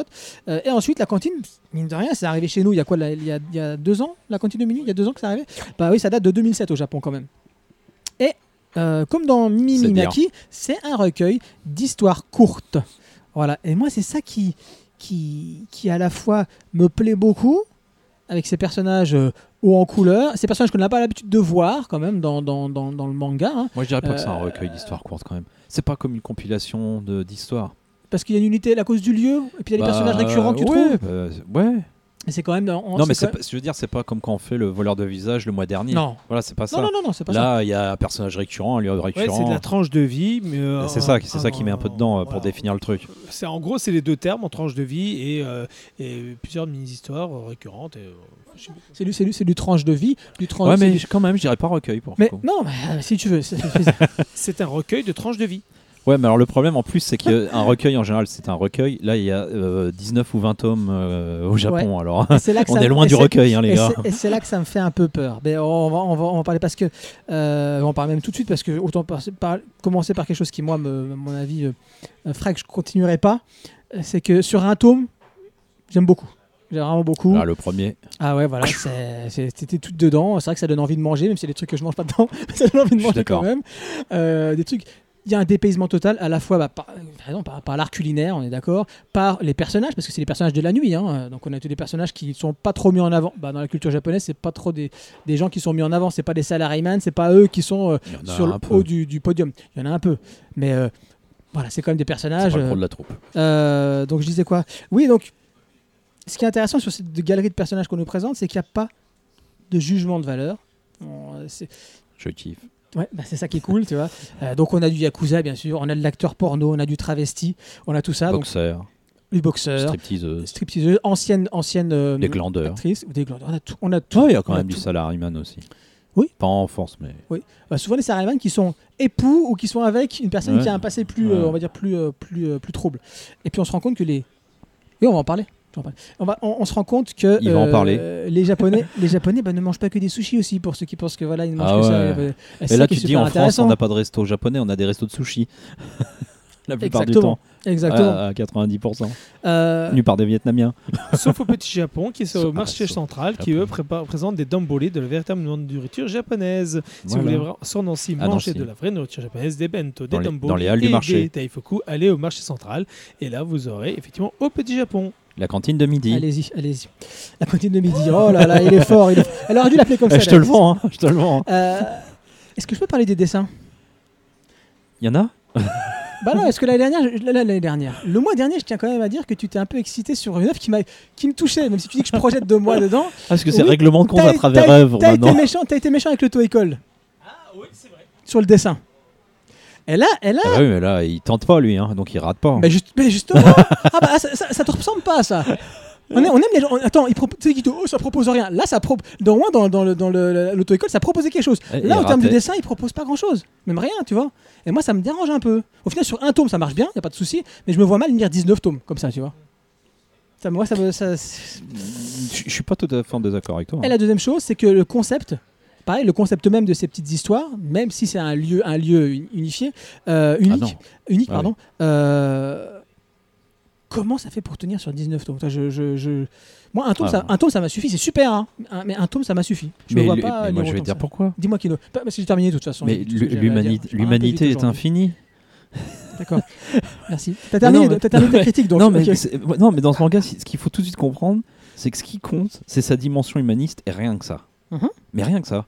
Le, C'est tout? C'est du pur tranche de vie dé- euh, dépouillé au maximum de tout artifice, de toute écriture, de toute intrigue, de toute action. T'enlèves tout. De tout Ça, dessin. vrai, on est d'accord, hein, des dessins aussi. On vire tout. Et puis bah là, t'as du tranche de vie, euh, l'essence même de ce qu'est le genre tranche de vie. Alors ça peut être un peu hardcore à lire pour certains. Faut, faut dire ce qu'il y a. Quoi. Déjà, le tranche de vie, pour certains, c'est déstabilisant parce que c'est quand même un genre qui est pas très codifié en soi. Mais qu'on aime quand même beaucoup. au Bah, moi, de- hein. moi, de plus en plus, régulièrement. Et, en- et là, contrairement par exemple à un gourmet solitaire, là, euh, toute l'esthétique léchée euh, de la nourriture, on rompt avec ça complet, au revoir complet. Et euh, ici, la nourriture, c'est juste un vecteur pour, pour découvrir et, et- et partager avec les autres. Voilà, c'est ça. Et, partager, c'est pas partager la bouffe, c'est partager la vie de chacun. C'est ça. Voilà, on va découvrir. euh, Il y a, il y a un personnage qui va commencer à parler, puis tu as les autres qui sont les habitués, Hmm. qui vont au début se faire un peu discret, tu vois, et puis qui vont soit intervenir dans la discussion, soit bah, quand la personne va partir, bah, discuter ouais, entre faire eux. un peu les bignoles, mais Ouais. gentiment. Tout à fait. C'est- gentiment. C'est toujours très bienveillant. Et du coup, bah, pourquoi ça tient 19 tomes? C'est tant qu'il arrivera à renouveler ses persos, et bah, tant qu'on aura cette multitude de persos, on peut continuer, euh, qui sont récurrents ou pas, tu l'as dit, qui sont plutôt euh, milieu interlope, comme on dit. Ah, bah c'est ça. J'aime bien ce terme. Tu sais que ce terme-là, j'ai découvert euh, en regardant des films de Cronenberg. Ah. Oui, parce qu'on parle souvent, on dit qu'il parle souvent de personnes euh, et de milieux interlopes, notamment dans Existence, mais pas que de. Et, et, je sais plus ce que je veux dire. Mais enfin, voilà. Moi, ouais, interlope. Point. Le festin nu, pardon. Ah. C'est pour ça, rien, c'est pour ça que je le coup. dis. Et du coup, là, on se retrouve dans un espace qui est vide, sans caractérisation, dépouillé au max. La notion de temps, euh, l'auteur, il fait ce qu'il en veut. Il y a des histoires qui sont en 10 pages étalées sur 5 ans. Mais quand tu reviens à l'histoire suivante, t'es re là où t'en étais au début de l'histoire d'avant, c'est-à-dire nulle part, hein, euh, en fin de compte. hein, il fait ce qu'il veut, c'est intemporel. Le patron, euh, on sait peu de choses sur lui. Il fait pas grand-chose. Il est surtout là pour écouter et transmettre. Il écoute ce que les gens disent et transmettre ce que les gens ont dit, ce qu'ils sont. C'est, enfin voilà, il est le vecteur des anecdotes et des souvenirs et, euh, et, tu l'as dit, sans presque jamais juger. Moi ça j'aime beaucoup, presque, parce qu'il y a quand même une ou deux fois. Mais sans presque jamais juger. La plupart du temps, les plans sur le patron, c'est les mêmes. Il est bras croisés avec la clope. Faut pas vous attendre à euh, tchac tchac tchac, je coupe, euh, j'ai mince, je, je poêle, je fris, je truc. Non, la bouffe, on l'a. Et en fait, j'aurais dire ça d'ailleurs, c'est que dans le tome 3, Léo- l'auteur apparaît. Là, tu comprends un peu mieux pourquoi tu lis ce que tu lis. C'est qu'il intervient dans une histoire en demandant au patron de pas proposer un plat parce que c'est plein de pâtes et il faut faire tous les traits et qu'il a la flemme de faire toutes les pâtes. Là, tu comprends mieux pourquoi tu. En fin de compte, on voit pas tant de bouffe que ça. On en parle, il dit les compos, des plats, des machins, mais il y a un dessin ou deux sur la bouffe. Ça va pas être euh, l'esthétique de la bouffe non plus. Toujours focalisé sur les humains, les persos, leur, euh, leur, euh, leur existence, leurs problèmes, là où ils vont. Tu l'as dit, moi je pense que enfin, voilà, la limite qu'on peut considérer ici comme sa force, c'est euh, c'est décliner son, son concept euh, qui est une mécanique très très répétitive, très très simple. Moi, je l'ai lu le premier tome d'une traite. J'ai adoré. Le deuxième, j'ai commencé à le lire. De temps en temps, je lis une histoire, à un autre moment, je lis une autre. Parce que tu peux, tu, peux, franchement, tu peux même commencer aux deux si tu veux. C'est un peu bête parce que tu as loupé un peu des trucs sur des persos récurrents, mais tu comprendras quoi. Mais je pense que c'est pas, c'est pas fait pour être lu comme Villain de Saga où j'encaisse les, j'enquille les machins. Là, tu peux lire ça quand tu veux, tranquillement. Idéal au WC. Idéal au WC, un chapitre 10 pages, je le rappelle. Idéal WC. Pour ceux qui aiment manger aux toilettes. Mais non, mais. Donc, en, en- moi, je dirais qu'en résumé, si, voilà, si tu as envie de te frotter à de J'ai d'autres l'humain. blagues qui viennent avec ça, mais je, je vais pas le faire sur le podcast. Non, ira. Si tu as envie de te frotter à de l'humain, déambuler dans l'humanité sans bouger, bah vas-y. Parce que au bout de 5 pages, tu as envie de manger japonais. Au bout de 10 pages, tu as envie d'aller manger japonais au Japon. Au bout de 15 pages, tu as envie d'ouvrir un resto japonais au Japon. C'est que ça marche bien. Ah non, c'est clair. C'est que ça marche bien. C'est de bon? Ouais. Moi, en fait, c'est- plutôt une, hum, comment dire ça, bah, avec une affinité que je l'ai lu, une affinité personnelle. Quand j'ai commencé à lire euh, La cantine minuit, j'avais l'impression de retrouver mon magasin. Je m'explique. Je l'univers du manga est assez rigolo quand tu te retrouves dans avec euh, quelques habitués qui sont là, qui sont dans le magasin, Oui. et tu as des nouveaux clients qui Les viennent. deux tu vieux prends- là. on te parle d'un truc, tu montres un manga, tu parles d'un manga, tu présentes, et d'un coup tu commences à discuter avec la personne et la personne te parle. Et quand ils reviennent une fois ou deux et que tu te trouves tout seul avec, ils te parlent. Ils te parlent de leur vie, de leurs soucis ou autre chose comme ça. Et il y a très souvent, et ça, il y a des clients qui, qui, se, qui, qui me taquinaient comme disant tu devrais mettre psy sur ta porte, en dessous de vendeur de manga. Mais c'est exactement ça. Donc Genre- entre les ma- le maître des livres et la cantine de minuit. Voilà, c'est à peu près. Mais sans déconner, oui, oui. c'est- La, la cantine des livres ou le maître de minuit Euh, Je sais pas s'il y en a un qui pourrait pas faire le, le- le- le titre d'un film porno ou d'un truc, mais bon, faut faire gaffe quoi. Mais, euh, mais c'est vrai que c'était assez rigolo parce que c'est exactement ça. Il y a des Mange-moi la moments, quand, je disais ça, il y a des moments où euh, j'avais l'impression de me voir quand j'écoute sans dire un mot. Bon, c'est rare, mais sans dire un mot, d'écouter ce que disent les gens. Et des fois, la plupart du temps, ils me demandent conseil, ils, me- ils me parlent pour savoir ce que j'en pense. Et ils me disent Ouais, mais toi, t'as toujours un truc à dire. J'ai dit, mais attends, si je sais au sens- sens- entre guillemets autant de choses, ou je dis autant de choses en magasin, c'est parce que j'ai rencontré autant de personnes qui m'ont appris autant de choses. Et si je vous le dis, c'est parce qu'on me l'a transmis. Et c'est à moi de vous le transmettre aujourd'hui. Et c'est là où je me rends est compte- infinie, Stan. et c'est pour ça que oui, c'est là où je me rends compte que chaque cas différent, chaque manga est comme un plat. Et il suffit que de trouver le bon plat, certains ingrédients que tu as besoin, d'aventure, d'amour, de suspense et autres. Tu saupoudres de certains petits condiments ou de petits assaisonnements qui sont... euh, Les goodies. les- les- Non non Non, ça c'est pour la, la caisse à la fin, on discutera. C'est pour le départ, c'est pour le souvenir. Mais toi, c'est ça. Et, et après, c'est la discussion avec la personne. Et moi, par exemple, j'adore, c'est parler avec les gens. J'adore ça. Et c'est pour ça que sur le coup, ça m'a fait penser vraiment entre les deux. Et là, j'ai, je l'ai lu avec un, un certain sourire. J'ai- Je l'ai lu avec un, et- et un petit moment touché, touchant de moi. Et ça, ça m'a fait, pour ça que je pensais. Et j'ai pensé à tous mes confrères ou toutes les personnes qui sont un peu dans, dans ce même cas de figure dans, dans le travail. Et j'ai envie de dire, s'ils devaient le lire, je pense que ça leur ferait la même chose. Et je pensais par exemple pareil pour Diane et, et Annelle pour, euh, pour le Kensington. C'est la même chose. À mon avis, le genre- le nombre de personnes qui viennent leur discuter, moi, des fois, le matin, il n'y a personne. On discute. Et c'est ça. Et c'est génial. Il y a des mecs qui viennent, ils s'installent avec les micros au fond de la boutique, ils Voilà. font un Et podcast. je trouve ça génial. Et c'est pour ça que quand il mis, c'est là-dessus que, que ça m'a plus touché. Les histoires, je trouve ça touchante, marrante, euh, des fois un peu, euh, un peu étonnante, mais ou détonnante. Mais euh, là, sur le coup, c'était plutôt plus dans la dans le ressenti de ce qu'on peut en voir quand on est là derrière ce comptoir et qu'on apporte justement ça aux gens. Et c'est ça que je trouve ça génial. Tout à fait. Mais on n'a pas donné d'exemple de type, enfin de type d'histoire, hein, mais bon, il y en a tellement que ça. On en parlera peut-être si vous. Entre- moi j'adore la, C'est à vivre et à lire. moi j'adore la femme qui collectionne les mecs, le- enfin qui se remet en couple l'hiver parce qu'elle a froid dans le lit et elle veut quelqu'un pour dormir avec elle. J'aime bien ça, là. Moi, j'aime bien celui qui est hanté par le, par le fantôme de sa mère. Et puis, j'aime bien l'histoire aussi du, Oui. du couple euh, japo, japo- euh, coréen-japonais. Oui. Voilà. Et puis ceux qui, qui se connaissaient, Même qui sur- se rencontrent fortuitement dans la cantine, qui est un truc de 3 mètres sur 3. Je trouve ça génial. je vais peut-être vous étonner, mais j'ai, je parle maintenant ou après? Juste en deux secondes, si on- bah, du coup, j'en parlerai pas dans, dans, dans le Total Crazy. Ah bah Je vais vous étonner, j'ai aimé l'histoire de Erect Machin, là, Erect Hockey, Ah oui, qui est en le- fait un acteur porno. euh, Oui. Qui vient, bah, qui vient euh, fait comme, fait comme tout le monde euh, dans la cantine de minuit. Ces gens mangent aussi. ces gens, ces gens mangent. Et en fait, la façon dont il est présenté, parce qu'il y a des petits jeunes qui arrivent et qui disent Ah, vous connaissez peut-être euh, euh, cette personne et tout, elle était avec nous au lycée, vous, voulez- en gros, vous voulez être faite dans un de vos films et tout ça. Et la façon dont il leur répond, Ah oui. il dit Mais attendez, mais en gros, vous n'avez aucun respect, machin, etc. Tu dis vraiment, il les remet à leur niveau. Et c'est trouvé ça vraiment. euh, touchant et puis euh, il remet de bah, bah, il remet de l'humain encore une fois dans quelque chose Mais c'est ça, et j'ai envie de te dire, toi qui nous écoutes, euh, si t'as peur de virer misanthrope, si tu veux te réconcilier avec, Avec tes semblables, va lis la cantine de minuit, quoi. C'était, j'allais skipper sur le, le prochain. C'était La cantine de minuit de Yaro Abe. Euh, Il y a combien? 4 tomes en France pour l'instant Oui, 4 tomes. Et c'est au Lézard Noir. Et nous passons à Solitude d'un autre genre de Kabi Nagata. Petite citation. Les douleurs du cœur ne sont pas visibles et sont difficiles à comprendre. Mais en blessant son corps, la douleur devient perceptible et plus facile à appréhender. Alors, ça me calme. Et moi, ça me calme de dire des choses pareilles parce que ce manga m'a traumatisé. Donc, c'est l'histoire de Kabi, jeune mangaka de 28 ans. Ah jeune mangaka de 28 ans. euh, qui retrace dans ce récit autobiographique, autobiographique introspectif aussi, euh, les dix dernières années de sa vie. Et le moins que l'on puisse dire, c'est qu'elles n'ont pas été roses. Merci, le manga est rose, donc vous comprendrez, c'est super. Euh, à la sortie du lycée, elle, ne trouve pas sa place dans ce monde qu'elle ne comprend pas. Elle cherche des amis, on lui donne des camarades ou des collègues. Elle cherche un travail où s'épanouir et partager des choses, on ne lui offre qu'un salaire. Donc qu'est-ce qu'elle va faire? Elle va tuer son mal-être dans un premier temps dans la nourriture. Elle va passer de l'anorexie à la boulimie. C'est pas tant que le monde lui file pas ce qu'elle recherche qu'elle qui se trompe dans sa manière de chercher ce qu'elle cherche. On est d'accord Mais ça, ça, elle s'en rend compte. Au début, Ouais. au, dé- au début, elle- là, si tu veux, la façon dont je raconte les choses, c'est elle qui, en gros, Mhm. qui parle. Mais Ah oui, non, mais après, on se rend hein. compte, on se rend compte que c'est pas ça.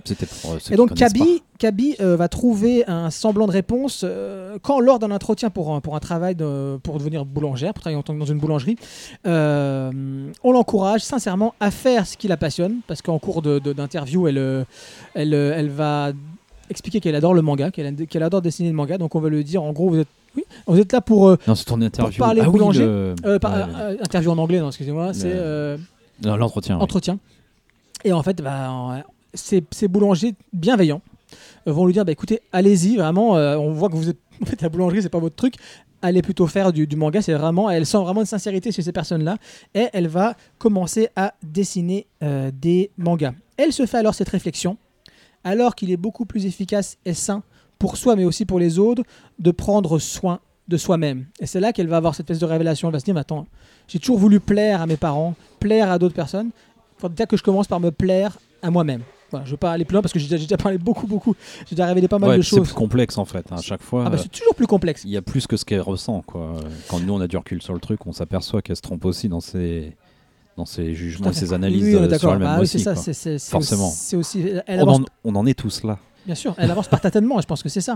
Euh, donc, elle est, euh, pour juste parler un petit peu donc, de, de- de- de, du manga, de, parce qu'il n'est pas arrivé comme ça en France, hein. Euh, il était précédé, précédé d'une réputation plutôt flatteuse, tout d'abord avec une sortie euh, bah, japonaise hein, qui, a fait, qui a fait grand bruit. Au début, bah, pareil, ça a commencé sur Internet. Et je pense que ça devait mieux se lire comme ça, on en reparlera plus tard. Est, est sorti aux États-Unis aussi. Euh, la sortie aux États-Unis a très très bien marché, donc c'est normal que bah, ce Solitude d'un autre genre arrive euh, maintenant euh, Alors, le, en, le dessin en pas France. ultra, euh, on va dire manga entre Non, guillemets quoi. si Juste la tête des personnages, ou ça fait manga. Pour le reste, non, ça fait pas Ouais, du mais il y, tout. a hein. des- il y a des BD franco-belges qui ressemblent à ça ici, euh, en France aussi. hein. Pour le oui, pour la mise en case, pour- mais pas pour euh, pas pour Ouais, le ouais. trait de le trait du perso, le trait de visage. Je trouve pas trop. Même s'il est, il est parce plutôt simpliste. les BD pour meufs. Ouais, ça doit être ça. Non, je déconne. hein. Donc c'est dommage qu'Inès qui nous l'a proposé bah, a dû s'absenter parce que la pauvre, elle, Ouais, ouais. elle est malade. Euh, J'ai allé reculons. Je commence. Je, je- je peux commencer, ça vous dérange pas. J'ai allé clairement à reculons. Franchement, euh, euh, on parlera, on en parlera, on, on expliquera pourquoi. Même si la couve, moi, me parle plutôt. Ça m'a fait vraiment penser à une espèce de, de, euh, de cadrage à la, pour ceux qui connaissent Bad Guy de Kim Ki-duk, euh, où vraiment, bah, le titre vous parle de solitude d'un autre genre. Le, le- cadrage euh, de- du plan qu'on trouve donc sur la, sur la couverture vous parle clairement de, de- de ça aussi. Le problème, c'est que quand on retourne le manga et qu'on vous résume de quoi ça parle, on met à fond en avant l'histoire d'une homosexuelle en fait et d'un mal-être d'une homosexuelle, alors que ça parle de surtout Dépression. de dépression avant tout. Et pendant les trois quarts du manga, même si le manga commence euh, dans le présent, en gros, où elle est dans, une, dans, une, dans, un, dans un love hotel avec une prostituée pour faire ses premières expériences, euh, hop, le flashback, on repart tout de suite dix ans après, elle nous explique comment elle en est arrivée là. Et le, le sujet, c'est vraiment bah, sa dépression et comment elle s'est fait, elle s'est fait tout, euh, tout, ce, bah, tout, tout ce mal. Euh, C'est pas parce qu'elle est gay que le sujet c'est son homosexualité. Merci, Sauf que c'est pas ça qu'on nous vend. c'est ça. Et comme, comme, Entre comme- autres. Ouais, c'est ça. C'est comme si on parlait de la magnifique série, je l'avais dit, la magnifique série anglaise euh, Luther, Ouais. euh, où le personnage principal c'est Idris Elba, donc qui est noir, et qu'on nous disait, bah voilà, c'est parce qu'il est noir que, je sais pas C'est une série euh, sur les noirs. que c'est une série sur les noirs. Alors pas du tout, et c'est ce qui est très intelligent dans cette série-là, c'est qu'à aucun moment on ne parle de sa couleur de peau, ni, le perso- ni les personnages qu'il rencontre, euh, ni sa femme, ni rien du tout, on en a rien à faire au final. Ouais, alors en France, on passe notre temps à dire qu'il faut pas le faire, mais on passe notre temps à faire À que faire. ça. Merci. À, euh, stéréotyper les gens à bloc. Et là, on le fait aussi avec ce manga-là, je trouve. La façon dont, on- dont, dont- dont Bah, on le pas vend. trop elle. Non, non, Pas pas, non, non, pas elle. Ceux qui ont Ouais. récupéré, euh, ceux Ouais. ou celles qui ont récupéré euh, euh, qui ont voulu nous, vendre sous un autre, un autre angle ce, ce- ce manga. Rapide, je vais, je vais être assez rapide. hein. Moi, je trouve que les, les réflexions, c'est les réflexions les réflexions. Ici, on enregistre des émissions, il y a des plateaux de shooting photo. sont souvent, les réflexions sont souvent pertinentes parce que c'est vrai que c'est ça. Alors, c'est bon et c'est moins bon. C'est- bon et c'est moins bon. C'est-à-dire que, comme je vous l'ai dit, à mon avis, c'était très bien se lire sur Internet par petites, euh, par petits shots. Là, se lire tout d'un coup. Parce que comme je dis, c'est autobiographique, donc ce n'est quasiment que de la, pas de la voix off, c'est quasiment qu'une personne qui raconte sa vie. On a des cases qui, en gros, représentent ce qu'elle est en train de nous raconter euh, en, en- voix off, si je peux dire. Et c'est vrai que sur. euh, en plus, j'ai lu d'une traite. C'est vrai que tout lire d'un coup, tout se lire dans un tome, je trouve que c'est quand même assez indigeste, même si ce qu'elle dit, et son tâtonnement dont tu as parlé, son évolution dans, dans, dans sa compréhension de, pourquoi, de, de- de son mal-être, euh, c'est souvent pertinent. Malheureusement, je trouve que ce format manga en un seul tome, ça dessert pour moi euh, ses réflexions et ce qu'elle a vraiment, euh, ce qu'elle a vraiment à, à dire. C'est Je suis d'accord avec toi. moi, Voilà. chose que j'ai beaucoup aimé, c'est c'est- et plus que le dessin, parce que souvent dans le shoujo manga, même si c'est du yuri, je sais même pas ce qu'on peut dire, parce que c'est c'est un, sujet, un sujet sérieux qui, qui concerne les hommes comme les femmes, peu importe. Euh, souvent dans C'est tranche de vie. Allez, les gars, Ouais, tout en tranche de vie. tranche de vie, mais alors, Ah bah, euh, ouais. ces dessins, parce qu'il y a souvent des dessins dans le dessin. Il y a les dessins euh, qui te montrent euh, physiquement dans quelle situation elle est, et tu as des dessins qui montrent psychologiquement dans quel état elle est. Et je trouve que ces petits dessins psychologiques, pour une fois, Mm. sont plus intéressants graphiquement que euh, les dessins principaux. Donc c'est une bonne chose, une mauvaise chose, je sais pas. En tout cas, on, on voit- on qu'il y, a- quand même du soin qui, a, qui, est apporté malgré l'ultra simplicité euh, de prime abord du dessin. Euh, voilà, et qu'est-ce que je peux dire d'autre? Non, bah c'est tout. hein. Tu en parleras de récupération thématique après, mais voilà, c'est un, un peu ça. Nico, tu veux, tu veux en parler? Avant, avant que Kino réagisse. Alors moi j'ai- vraiment beaucoup aimé cette œuvre, mais c'est vrai que quand on me l'avait parlé, on me l'avait Eh, vendu eh, comme euh, Ju- ju- Juste parenthèse, les gars, mais oh c'est beau. Oh c'est beau ça. C'est beau. Oui. On- on- Attends, bah, Ni- Nico Bon, va nous euh, chercher des cuillères. comme on Euh, est dans un Anna- coffee shop, on vient de nous apporter une super du- boisson Voilà. de fou. C'est ça, euh, la, gen- les gentilles serveuses de, du Kensington, Anaël, nous a ramené leur nouvelle boisson qui s'appelle le Golden. Latte Golden Latte. Golden Latte. Euh, qui est apparemment sans sucre. Après le Golden Fish, Golden Shower, et on a le Golden Latte. Golden Latte. Voilà, donc on va vous goûter ça, puis on vous donnera nos Tu peux impressions. pas parler de euh, la Golden Week oui. plutôt Merci. Donc Nico, t'es en train de parler T'es où? Ouais, il disait qu'il aimait bien. Et moi, j'allais dire, mais est-ce qu'on a le droit de dire qu'on peut, qu'on n'aime pas quoi? Est-ce qu'on peut ne pas aimer quoi celui-là, franchement? Parce Oui, qu'il y a, y y ce qu'on appelle la tyrannie de l'émotion quand même là. hein. C'est ça. Euh, Attends, parce que on- on va partir un peu loin. Ni- Nico, vas-y, goûte en premier. Attends, attends, je vais prendre, je vais prendre une photo. Mais c'est à quoi exactement? Bah, c'est au Golden. Ouais, non, mais c'est du lait ça, moi, tout ça. Moi, allez-y, hein, parce que moi, ça paraît être mon kiff, je pense. Ok. Ah, vas-y, prends-moi en photo pendant que je goûte. Non, sérieux. Les, alors, f- Attends. les deux Attends. meufs là sont en train de goûter un truc et vas-y, prends-moi en selfie et moi je te prends en selfie. Ah, c'est que c'est sans sucre, machin. Oui, elle te l'a dit. Ah, carrément. Et là, Mais c'est quoi là, ça? Euh, pumpkin. Euh, pumpkin. Non, mais pas le goût, les ingrédients. Ah, c'est du pumpkin. Épices, euh, euh, Comment ça s'appelle? Pain d'épices. Citrouille. Voilà, pumpkin. C'est Il y enfin, citrouille. lait? Non, c'est juste là. Sous- tu, tu peux, tu peux, tu peux prendre. Y a pas de lait. Vas-y. C'est le lait, il est au-dessus. Vas-y. T'aimes pas? Ouais. Bah, moi, moi, j'aime bien. Bon, on va se manger, on va se manger ça. Bah écoute, bah, bah, parle. Pendant qu'on parle avec Nico. C'est Kino qui va parler. c'est juste n'importe quoi ce podcast. Je crois que- Mais on en a jamais fait un aussi n'importe quoi que ça. Oh, la semaine dernière, la mois dernier, c'était pas mal aussi. la Allez, semaine dernière, ouais. que Il a fait un podcast la semaine dernière, c'était sans doute. Hmm, c'est bon. Vas-y. Bon, euh, bah alors je dis ouais, qu'est-ce que dire? Attends, parce que maintenant il faut que je me lance. Ah oui, en plus, moi, les premiers mots que j'écris sur ma critique, c'est c'est pas la joie. Il faut que je me relance comme ça avec votre truc. Merci Kensington, c'est trop bon. Ah bah, je t'adore. Par contre, c'est pas très bien là. Euh, On parle d'un sujet plutôt triste et. Ouais, ils sont en train de se pendant ce temps-là, comme euh, comme euh, comment s'appelle Kiba? Kabi Kabi. Kabi. Kabi, Pardon. Kabi, Kabi. L'ami de tout petit. Ouais, bah ce manga, c'est quand Un même. ventre tout rond.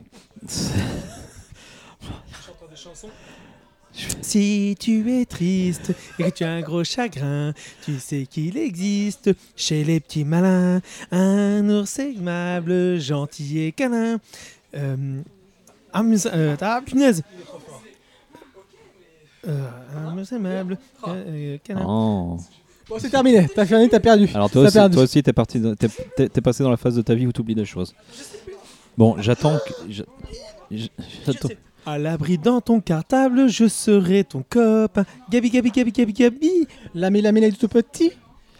Voilà. Donc j'attends que vous ayez fi- fini pour que tu puisses couper tout ça au montage et je repars sur une base scène. Vas-y, passe sur une bad scène. Solitude d'un autre genre, c'est pas la joie comme manga, c'est quand même le catalogue de toutes les douleurs sociales actuelles quand même, le ressenti de la pression de la société, la démission de la vie, tout qui devient un effort, un problème. On est sur des extrêmes, une grande joie pour rien ou une grande dépression totale pour rien du tout, parce que des fois elle s'emballe mais sur rien quand même. hein.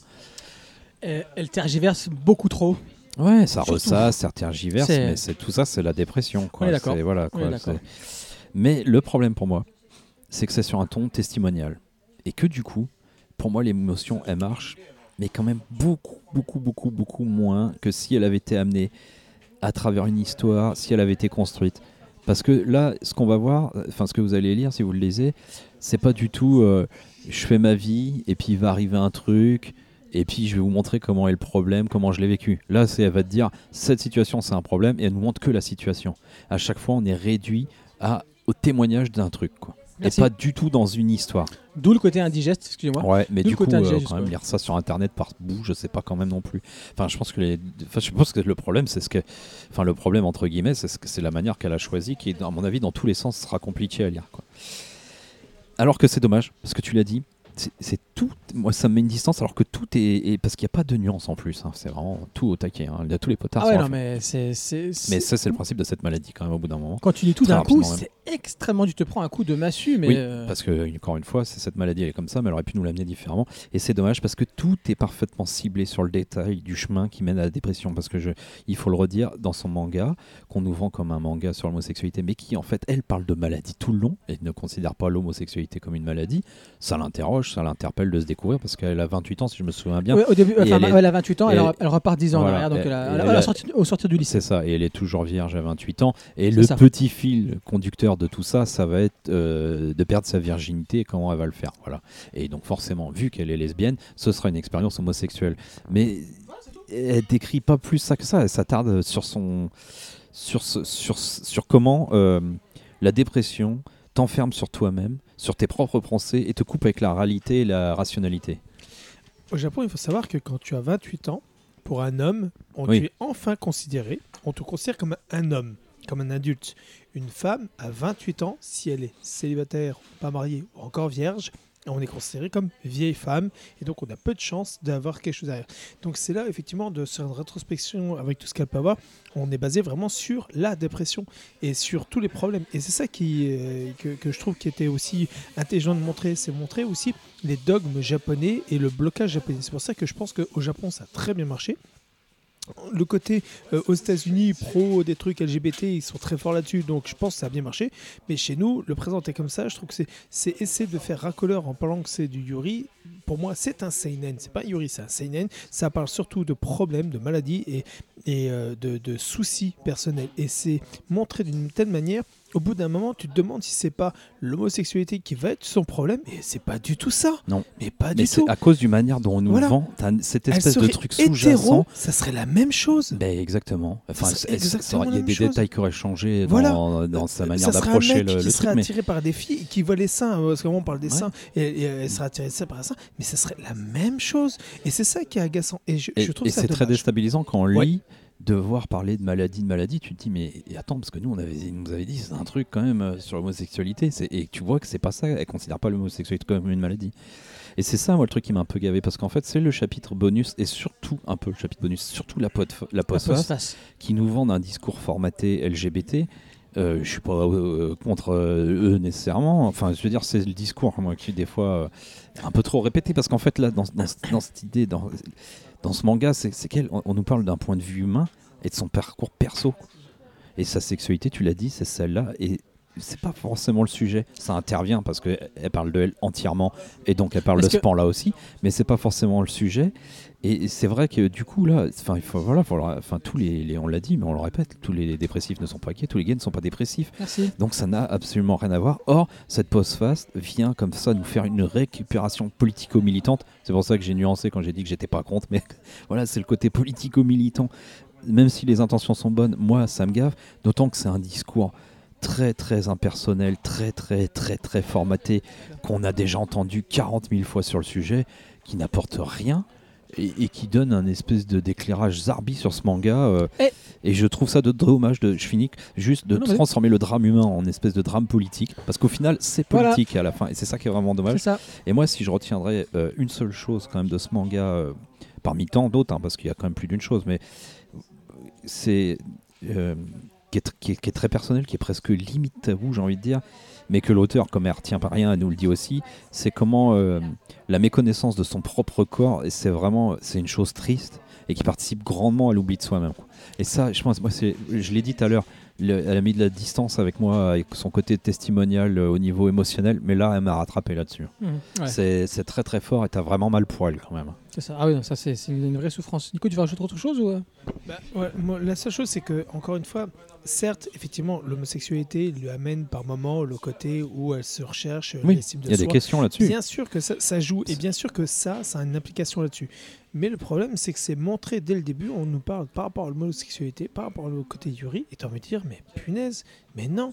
Et- et- et- Puis alors, le fait que ce soit tout rose là, ça bonjour le c'est- cliché dans voilà, ces cas-là. c'est- c'est Or là non, on échappe au, cliché du coup. Voilà, c'est toute sa vie derrière qui le ramène à cette dépression. Il y a une vraie utilisation du rose. Pourquoi le rose Pourquoi le blanc? Ouais. Voilà. C'est- Et- et c'est- d'ailleurs, si je- avec ça, voilà, c'est c'est mis. Moi, c'est le genre de truc, j'aurais adoré lire ça en, en- entre guillemets, euh, c'est peut-être pas le bon mot, mais en comic strip.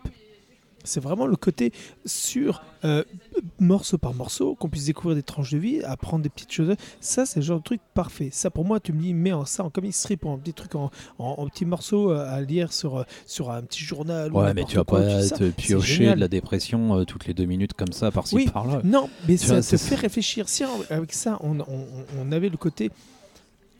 C'est- ça que je trouve dommage. On nous l'aurait amené comme dire qu'effectivement c'est une euh, jeune fille homosexuelle qui est dépressive et qui a des problèmes et qui veut qui vous montre un peu sa vie, comment on en est arrivé là. J'aurais dit bon bah d'accord, c'est une jeune fille qui est homosexuelle, qui, a- qui est dépressive. Mais euh, ça m'aurait dit une jeune fille hétéro qui est dépressive, euh, j'aurais compris aussi Oui. qu'elle était dépressive par rapport à ça. Donc c'est juste que là c'est vraiment le côté la vie, l'injustice de la vie, les mais en même temps le côté où euh, quand on fait pas forcément les bons choix ou qu'on réfléchit pas forcément à ses choix, ce que ça peut impliquer. Et après derrière, c'est comment remonter par l'estime de soi ou trouver son estime de soi pour monter. Et ça c'est un peu dommage qu'on en parle. C'est pas qu'on en parle pas assez, mais c'est pas mis assez en avant pour essayer de comprendre un peu euh, vraiment le thème du, du manga et Oui, quand tu dis ça, c'est hors manga, c'est Voilà. pas dans le manga. Hors manga, Ouais, bah oui. Ah oui, non, mais parce que- parce que- en fait, ce qui est, ce qui est vraiment dommage, quoi, quand même, et c'est pour ça que moi j'utilise les termes de récupération politique, c'est que, en fait, on- du coup, on peut pas faire tout à fait de cette œuvre-là un. oui On peut pas faire tout, cette- tout à fait de cette œuvre-là un étendard ou un symbole euh, de la cause gay à travers le manga d'auteur. Parce ça. que euh, il y a des genres, mais c'est moins des mangas d'auteur, on va dire, quand même, euh, dans, le, dans, dans les genres gays des, des mangas. Alors que là, on est vraiment, en plus, on est, voilà, on est dans du vécu. Et du coup, voilà, cette postface vient faire une espèce de récupération pour recoller le truc. euh. Et c'est dommage, c'est vraiment, c'est vraiment dommage. Mais après, enfin, toutes les faiblesses, les machins, n'empêchent que quand même le manga, il... enfin bon, t'as mal pour la nana, quoi, au moins. Quoi, quand Non, même. non, c'est loin. hein, voilà, c'est- il, il est bon parce que tu, tu rentres vraiment dans ses sentiments, dans son implication, dans, dans sa façon de penser, dans sa tête, vu que c'est toujours en voix off et que tu. tu c'est pas un truc qu'elle se dit, c'est un truc qu'elle ressent et c'est comme si elle-même était sa voix, sa propre voix off d'une situation qu'elle observe et pas forcément qu'elle vit, même si elle le vit et elle, te montre ce, ce- niveau-là. C'est pour ça que c'est très intelligemment fait et c'est là-dessus, je trouve qu'on joue pas assez parce que c'est bon, c'est fort, c'est intelligent, mais c'est pas la bonne présentation du thème qu'on nous vend et c'est ça qui est dommage mais sinon le manga est très très bon à lire absolument il est vraiment bien fait c'est ça peut faire réfléchir sur beaucoup de choses et surtout pas forcément sur les homosexuels mais plus sur les gens qui sont dé- dépressifs ou qui ont des problèmes ça vous amènera à réfléchir à- Oui, mais même si vous êtes concerné à seul. 10% de Oui, problèmes à ça. ça ira vous faire. Parce que le- elle est dépressive, c'est sa maladie, c'est son problème à régler. Mais euh, voilà, c'est quand même des choses qui, sont exacerbées, qui correspondent bien à notre époque. quoi. Par contre, euh, le titre français, il est joli, mais c'est peut-être ça qui induit un peu en erreur. Je sais pas quel est le titre original. Ouais, je voulais vérifier, j'ai oublié, je suis bête. Donc c'était Solitude d'un autre genre de Kabi Nagata, euh, One Shot aux éditions Pika Graphics. Et c'est l'heure du Totally Crazy, l'instant où chaque mois nous faisons part de nos découvertes extra manga les plus folles.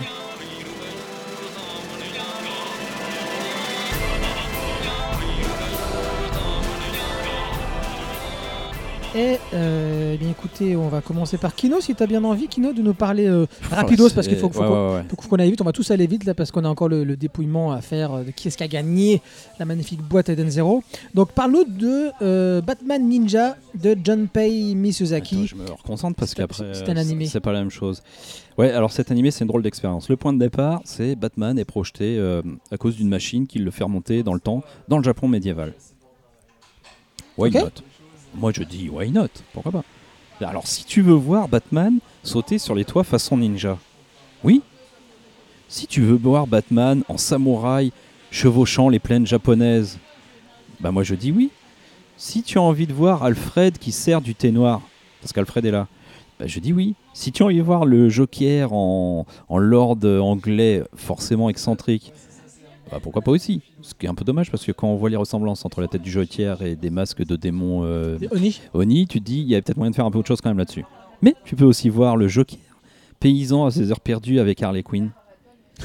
Et oui, parce qu'ils sont tous là. Ah oui, il y a euh, donc je l'ai dit, hein, Catwoman, Alfred, le Joker, Harley Quinn, Deathstroke, euh, Gorilla, Grodd, Robin, Redwood, Nightwing, Double Face, le Pingouin, Poison Ivy. Ah ouais, il y a tout le monde quoi. Et il y a Bruce Wayne. Parce que si tu as envie de voir... Ah, il s'appelle Bruce Wayne même au Japon Oui, bien sûr.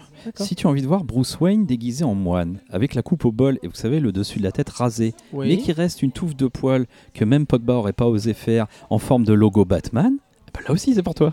Là, tu, là tu sens que ça commence à déconner quand même. Là tu sens que ça commence à merder cette histoire. très bien amené. Alors euh, si tu veux voir Batman dans sa Batmobile qui déambule les ruelles médiévales japonaises, bah ça aussi c'est faisable. Ah, ils ont ramené la Batmobile. Bah évidemment ils ont tout C'est pas un bat de cheval quoi. Mais bah, bah, évidemment, ils ont tourné. Si tu as envie de voir des forteresses, vous savez, les châteaux médiévaux japonais, robots, avec des bras géants qui s'articulent euh, et qui, et s'emboîtent les uns les autres façon Transformers Goldorak pour faire un robot géant. Bah là aussi, c'est pour toi.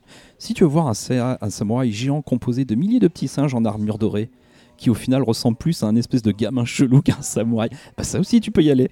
Si tu as envie de voir un gorille qui veut prendre sa revanche sur la race humaine façon la planète des singes, tout en glandant dans des sources d'eau chaude, et là aussi, tu peux y aller. C'est pour toi. Attends, saines c'est pas fini. Ah, c'est pas Si- fini. bah, Bien sûr. Si tu veux voir un Bad God géant, un Bad God géant, ça existe, D'accord.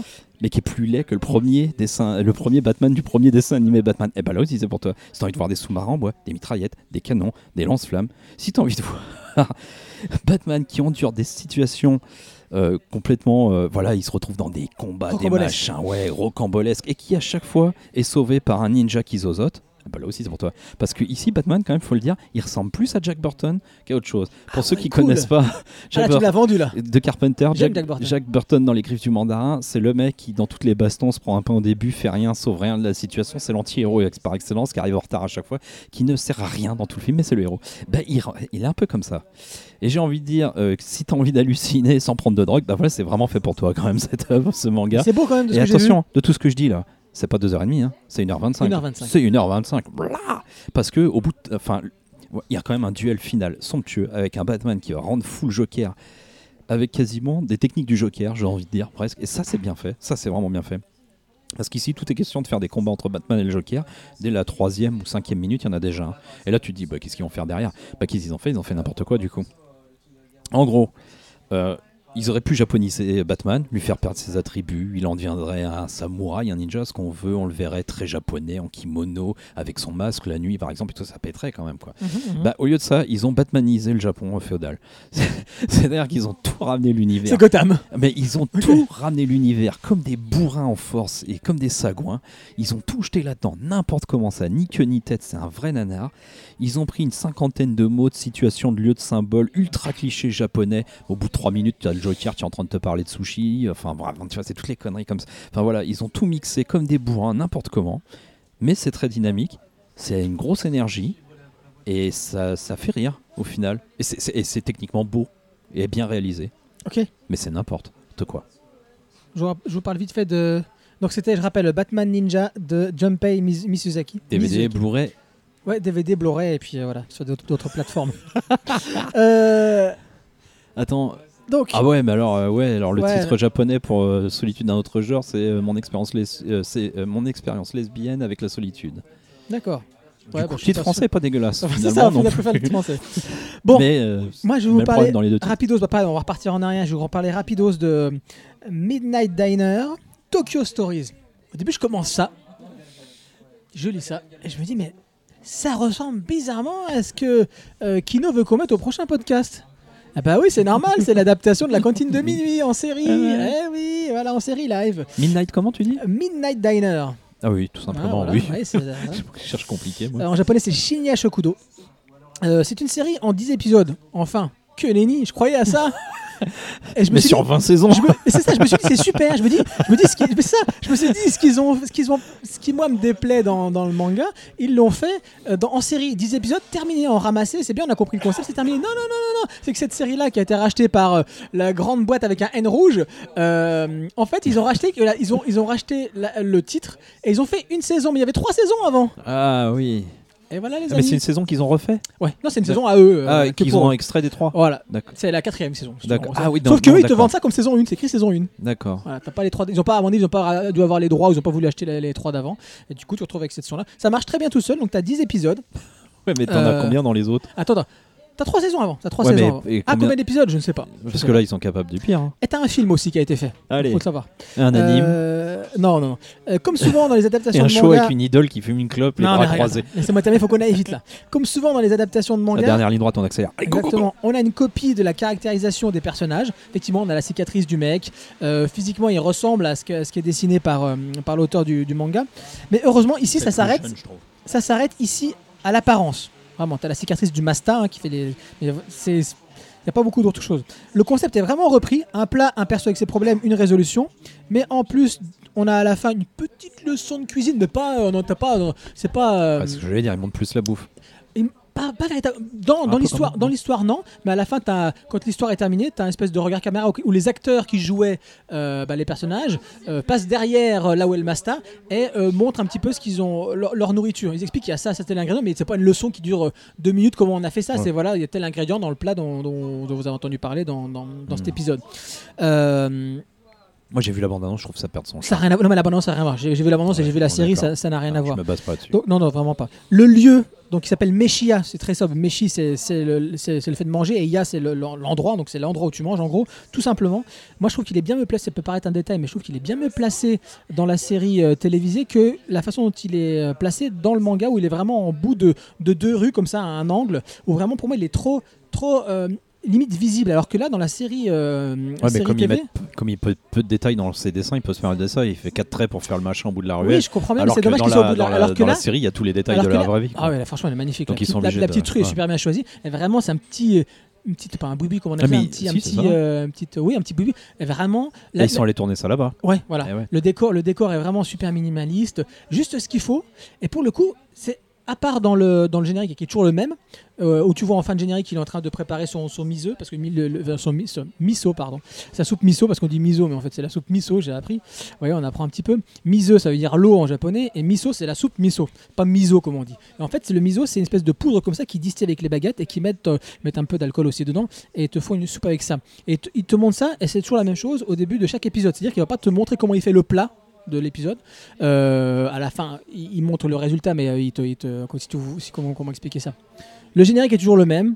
Euh, il prépare toujours son miso, son, sa soupe miso au début, et, euh, et ça s'arrête là pour la, pour la, la description de- du plat qu'il est. euh, Miso, miso, pour la soupe, miso, nabi, c'est vraiment plus pour dire voilà, on fait à manger avec les ingrédients. Et t'as une voix off qui explique la voix off, voilà, le concept de, de- j'ouvre de minuit à 7 heures, les personnes qui viennent, etc.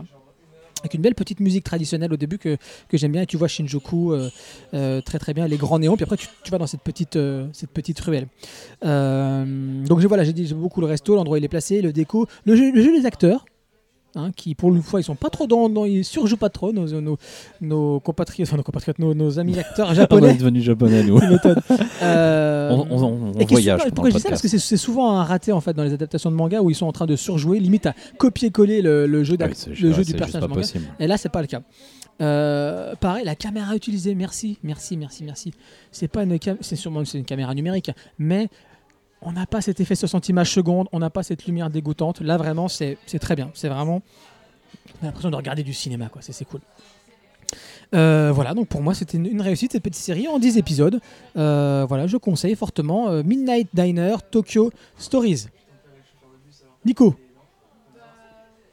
Non? Ah, Nico, Nico veut parler de, ses vacances rapidement. Vas-y, Nico. Alors pendant les vacances, j'ai fait fait trois choses. J'ai fait des spectacles symphoniques. Le premier a été le Dragon Ball Z Symphony qui était au Grand Rex à Paris le, 24, le 27 octobre. Et ben, c'était punaise classe, c'était vraiment bien fait. On s'est bien éclaté. Les musiques étaient bien choisies, les, les, les, euh, choix des vidéos étaient très très bonnes. Bon, on, on était à déplorer de la présentation de 2-3 personnages. Deux, trois personnages, mais mis à part ça, c'était très bon. En plus, il y avait des scènes cachées, interactives, ce qui veut dire que si tu faisais bouger, tu criais Kamehameha, tu faisais des bruits, tu faisais le Genkinama, ça, ça débloquait des scènes. Et c'était plutôt bien fait, c'était plutôt assez sympa, agréable. On a eu les doubleurs qui sont venus sur la fin pour dire bonjour, se présenter, tout ça. On a même eu le chanteur officiel des premières chansons de Dragon Ball qui était là, qui est venu chanter aussi des Dragon Ball Z avec Shala et Chala, Wiko Tapawa, tout ça. Donc, et ça va devenir en fait un spectacle itinérant qui va passer dans les plus grandes villes d'Europe et ils vont euh, à chaque fois euh, faire euh, comme ça un spectacle pendant les deux ans. Et dans deux ans, en 2020, le même, euh, les mêmes créateurs de ce spectacle vont revenir avec le Senseiya Symphony. Donc surveillez pour 2020, Senseiya Symphony au Grand Rex. Moi j'y serai, ça c'est une certitude. Je me suis levé en un bond, j'ai hurlé, j'étais heureux de voir ça, c'était grandiose. Voilà. Et euh, bon, j'ai fait de l'Halloween Symphony qui était vraiment sympa. Donc je conseille pour ceux qui veulent essayer euh, à l'Opéra euh, de Nancy, ils font à chaque fois à Halloween un spectacle gratuit, je vous le conseille. Et ensuite, j'ai fait euh, euh, aussi le samedi après le 27, c'était le 4 euh, novembre. euh, je suis allé à Paris encore une fois pour. D'ailleurs, pour, le, pour le, le premier, c'est un pote qui m'a payé l'entrée. Il m'a appelé pour me dire Hey, j'ai acheté une place, je veux que tu viennes avec moi, ça coûte 150 euros. ok, je viens. tu sais, tu réfléchis pas deux secondes. hein, tu Attends, les amis de mes amis sont pas mes amis? Donc, Jay, je t'aime de tout mon cœur. c'est Moi aussi Ah. Et quand tu m'as présenté ça, j'étais trop heureux. Donc, euh, bon, j'ai quand même payé l'hôtel. hein. Et donc, euh, mais non, ce, ce mec est un amour. Ah, il a pas fait les choses en entier, c'est pas bien. Et euh, donc euh, ensuite, on est retourné, je suis retourné à Paris et j'ai été regarder donc le spectacle Super Live de Sailor Moon. Alors euh, là, par contre, c'était vraiment très bien. La seule différence, c'est que nous, avec ma femme, on aime bien la comédie musicale Sailor Moon, donc ça manquait de côté théâtre, ça manquait cruellement parce qu'en fait, les Japonais ont décidé de ne pas faire de théâtre. Ils voulaient faire que ce soit un spectacle qui soit mis dans toutes les langues et dans tous les endroits, que ce soit entre guillemets compréhensible et donc pas beaucoup de parlotte. Déjà qui chantent en japonais, alors ils disent Oh, ils vont pas comprendre, ça sert à rien. Et quand les gens ils comprennent pas l'anglais, ils écoutent l'anglais, ils aiment bien l'anglais, tu fais comment? Banane. Bref, donc le spectacle, on Quand on voit certains, comment ils chantent en français? on est tout à fait d'accord. Et donc là, sur le coup, on s'attendait. euh, Le vieux qui gueule. Carrément. Et donc là, sur le coup, on s'attendait comme à avoir un peu de théâtre. On n'en avait pas, mais c'était bien. La seule chose, et là j'ai failli tuer des gens, c'était. euh, Il fallait bien ouais, qu'à un moment ouais, donné. quand à un moment même. que j'ai envie de tuer quelqu'un, ben là, vous allez vite comprendre. Très très vite comprendre. Le son. C'est un spectacle qui a duré 80 minutes. Les 30 premières minutes étaient tellement, mais tellement fortes que quand ça, il y avait enfin du calme, mes oreilles faisaient des acouphènes. Ma femme me parlait, je, je, je la regardais, je, je, je comprends pas. Et elle ne me comprenait pas non plus. On se comprenait pas. T'avais tellement dans les oreilles comme ça, et quand ça part, le son, ça te prenait dans, le- dans, dans, dans le torse. C'est bien, ça. Oh vache. Alors, quand c'est un des petits bouchons, mon ami. ou- Oui, Ouais, t'avais pas prévu là. Là, sur le coup, c'était pas Ah prévu. Et plus le, truc avançait, plus il régulait le son. Et à la fin, c'était très bien. Tout le monde dormait, avait les mecs jouaient en sourdine. Le son était très bon. Et là, on était. Après, quand ils sont venus sur scène, tout le monde a applaudi. C'était génial.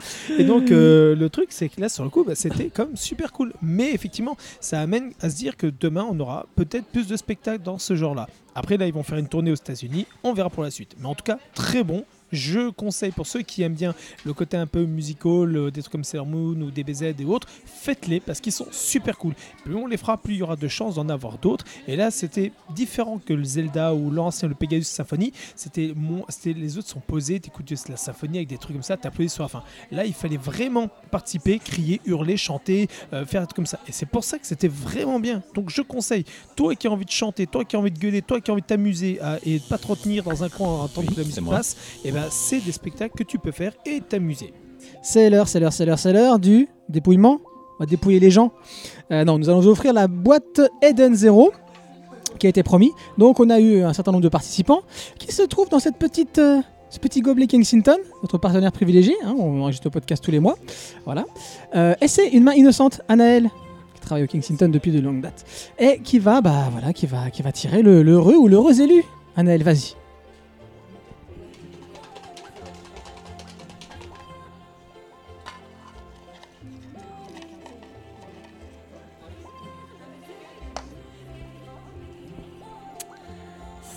C'est euh, euh, Alex. Voilà. Ouais, c'est AX Alex. Voilà, AX Alex, c'est bien ça, c'est son nom, je l'ai vu, c'est moi qui l'ai vu. Très bien. Très bien. Merci Annelle, on te libère. voilà, donc AX Alex, tu as gagné la boîte Eden Zero. Bravo à toi. Donc on va voir, on va, te contacter par euh, message privé euh, Facebook pour voilà, voir comment ça se passe pour soit bah, si tu habites Nancy, bah, tu peux venir récupérer directement à tout manga et tu vois avec Nico, soit bah, on te, te l'enverra. Voilà. Et c'est ainsi que le rideau du Haruika Full Manga Café se referme en espérant vous retrouver le mois prochain pour plus de manga manhwa et Global Manga. Si vous aimez le podcast, n'oubliez pas de nous écouter, continuez à nous écouter, vous abonner sur iTunes, YouTube euh, ou euh, n'importe quel agrégateur de podcast. N'hésitez pas aussi à nous faire part de vos critiques et recommandations sur l'Instagram de Harukia ou le Facebook euh, ou par mail sur harukiacafé@gmail.com. On remercie le Kensington Café qui nous a fait une toute nouvelle boisson, le Golden Golden, j'arrive plus le. Golden quelque chose. Golden. euh, mince, je sais plus. Golden- le Golden Latte. Golden Latte, merci pour ton simple. Euh, donc c'est le 12 rue de la Faïencerie à Nancy. euh, voilà. Euh, on remercie à tout manga, 8 cours des arts à Nancy, le manga shop qui fleure bon la passion et le bon son, et Haute Production pour la mise à disposition technique, reportage, doc, teaser, trailer, film d'entreprise, www.hauteshopprod.com et on vous dit au mois prochain. À tout bientôt. Bye bye. Salut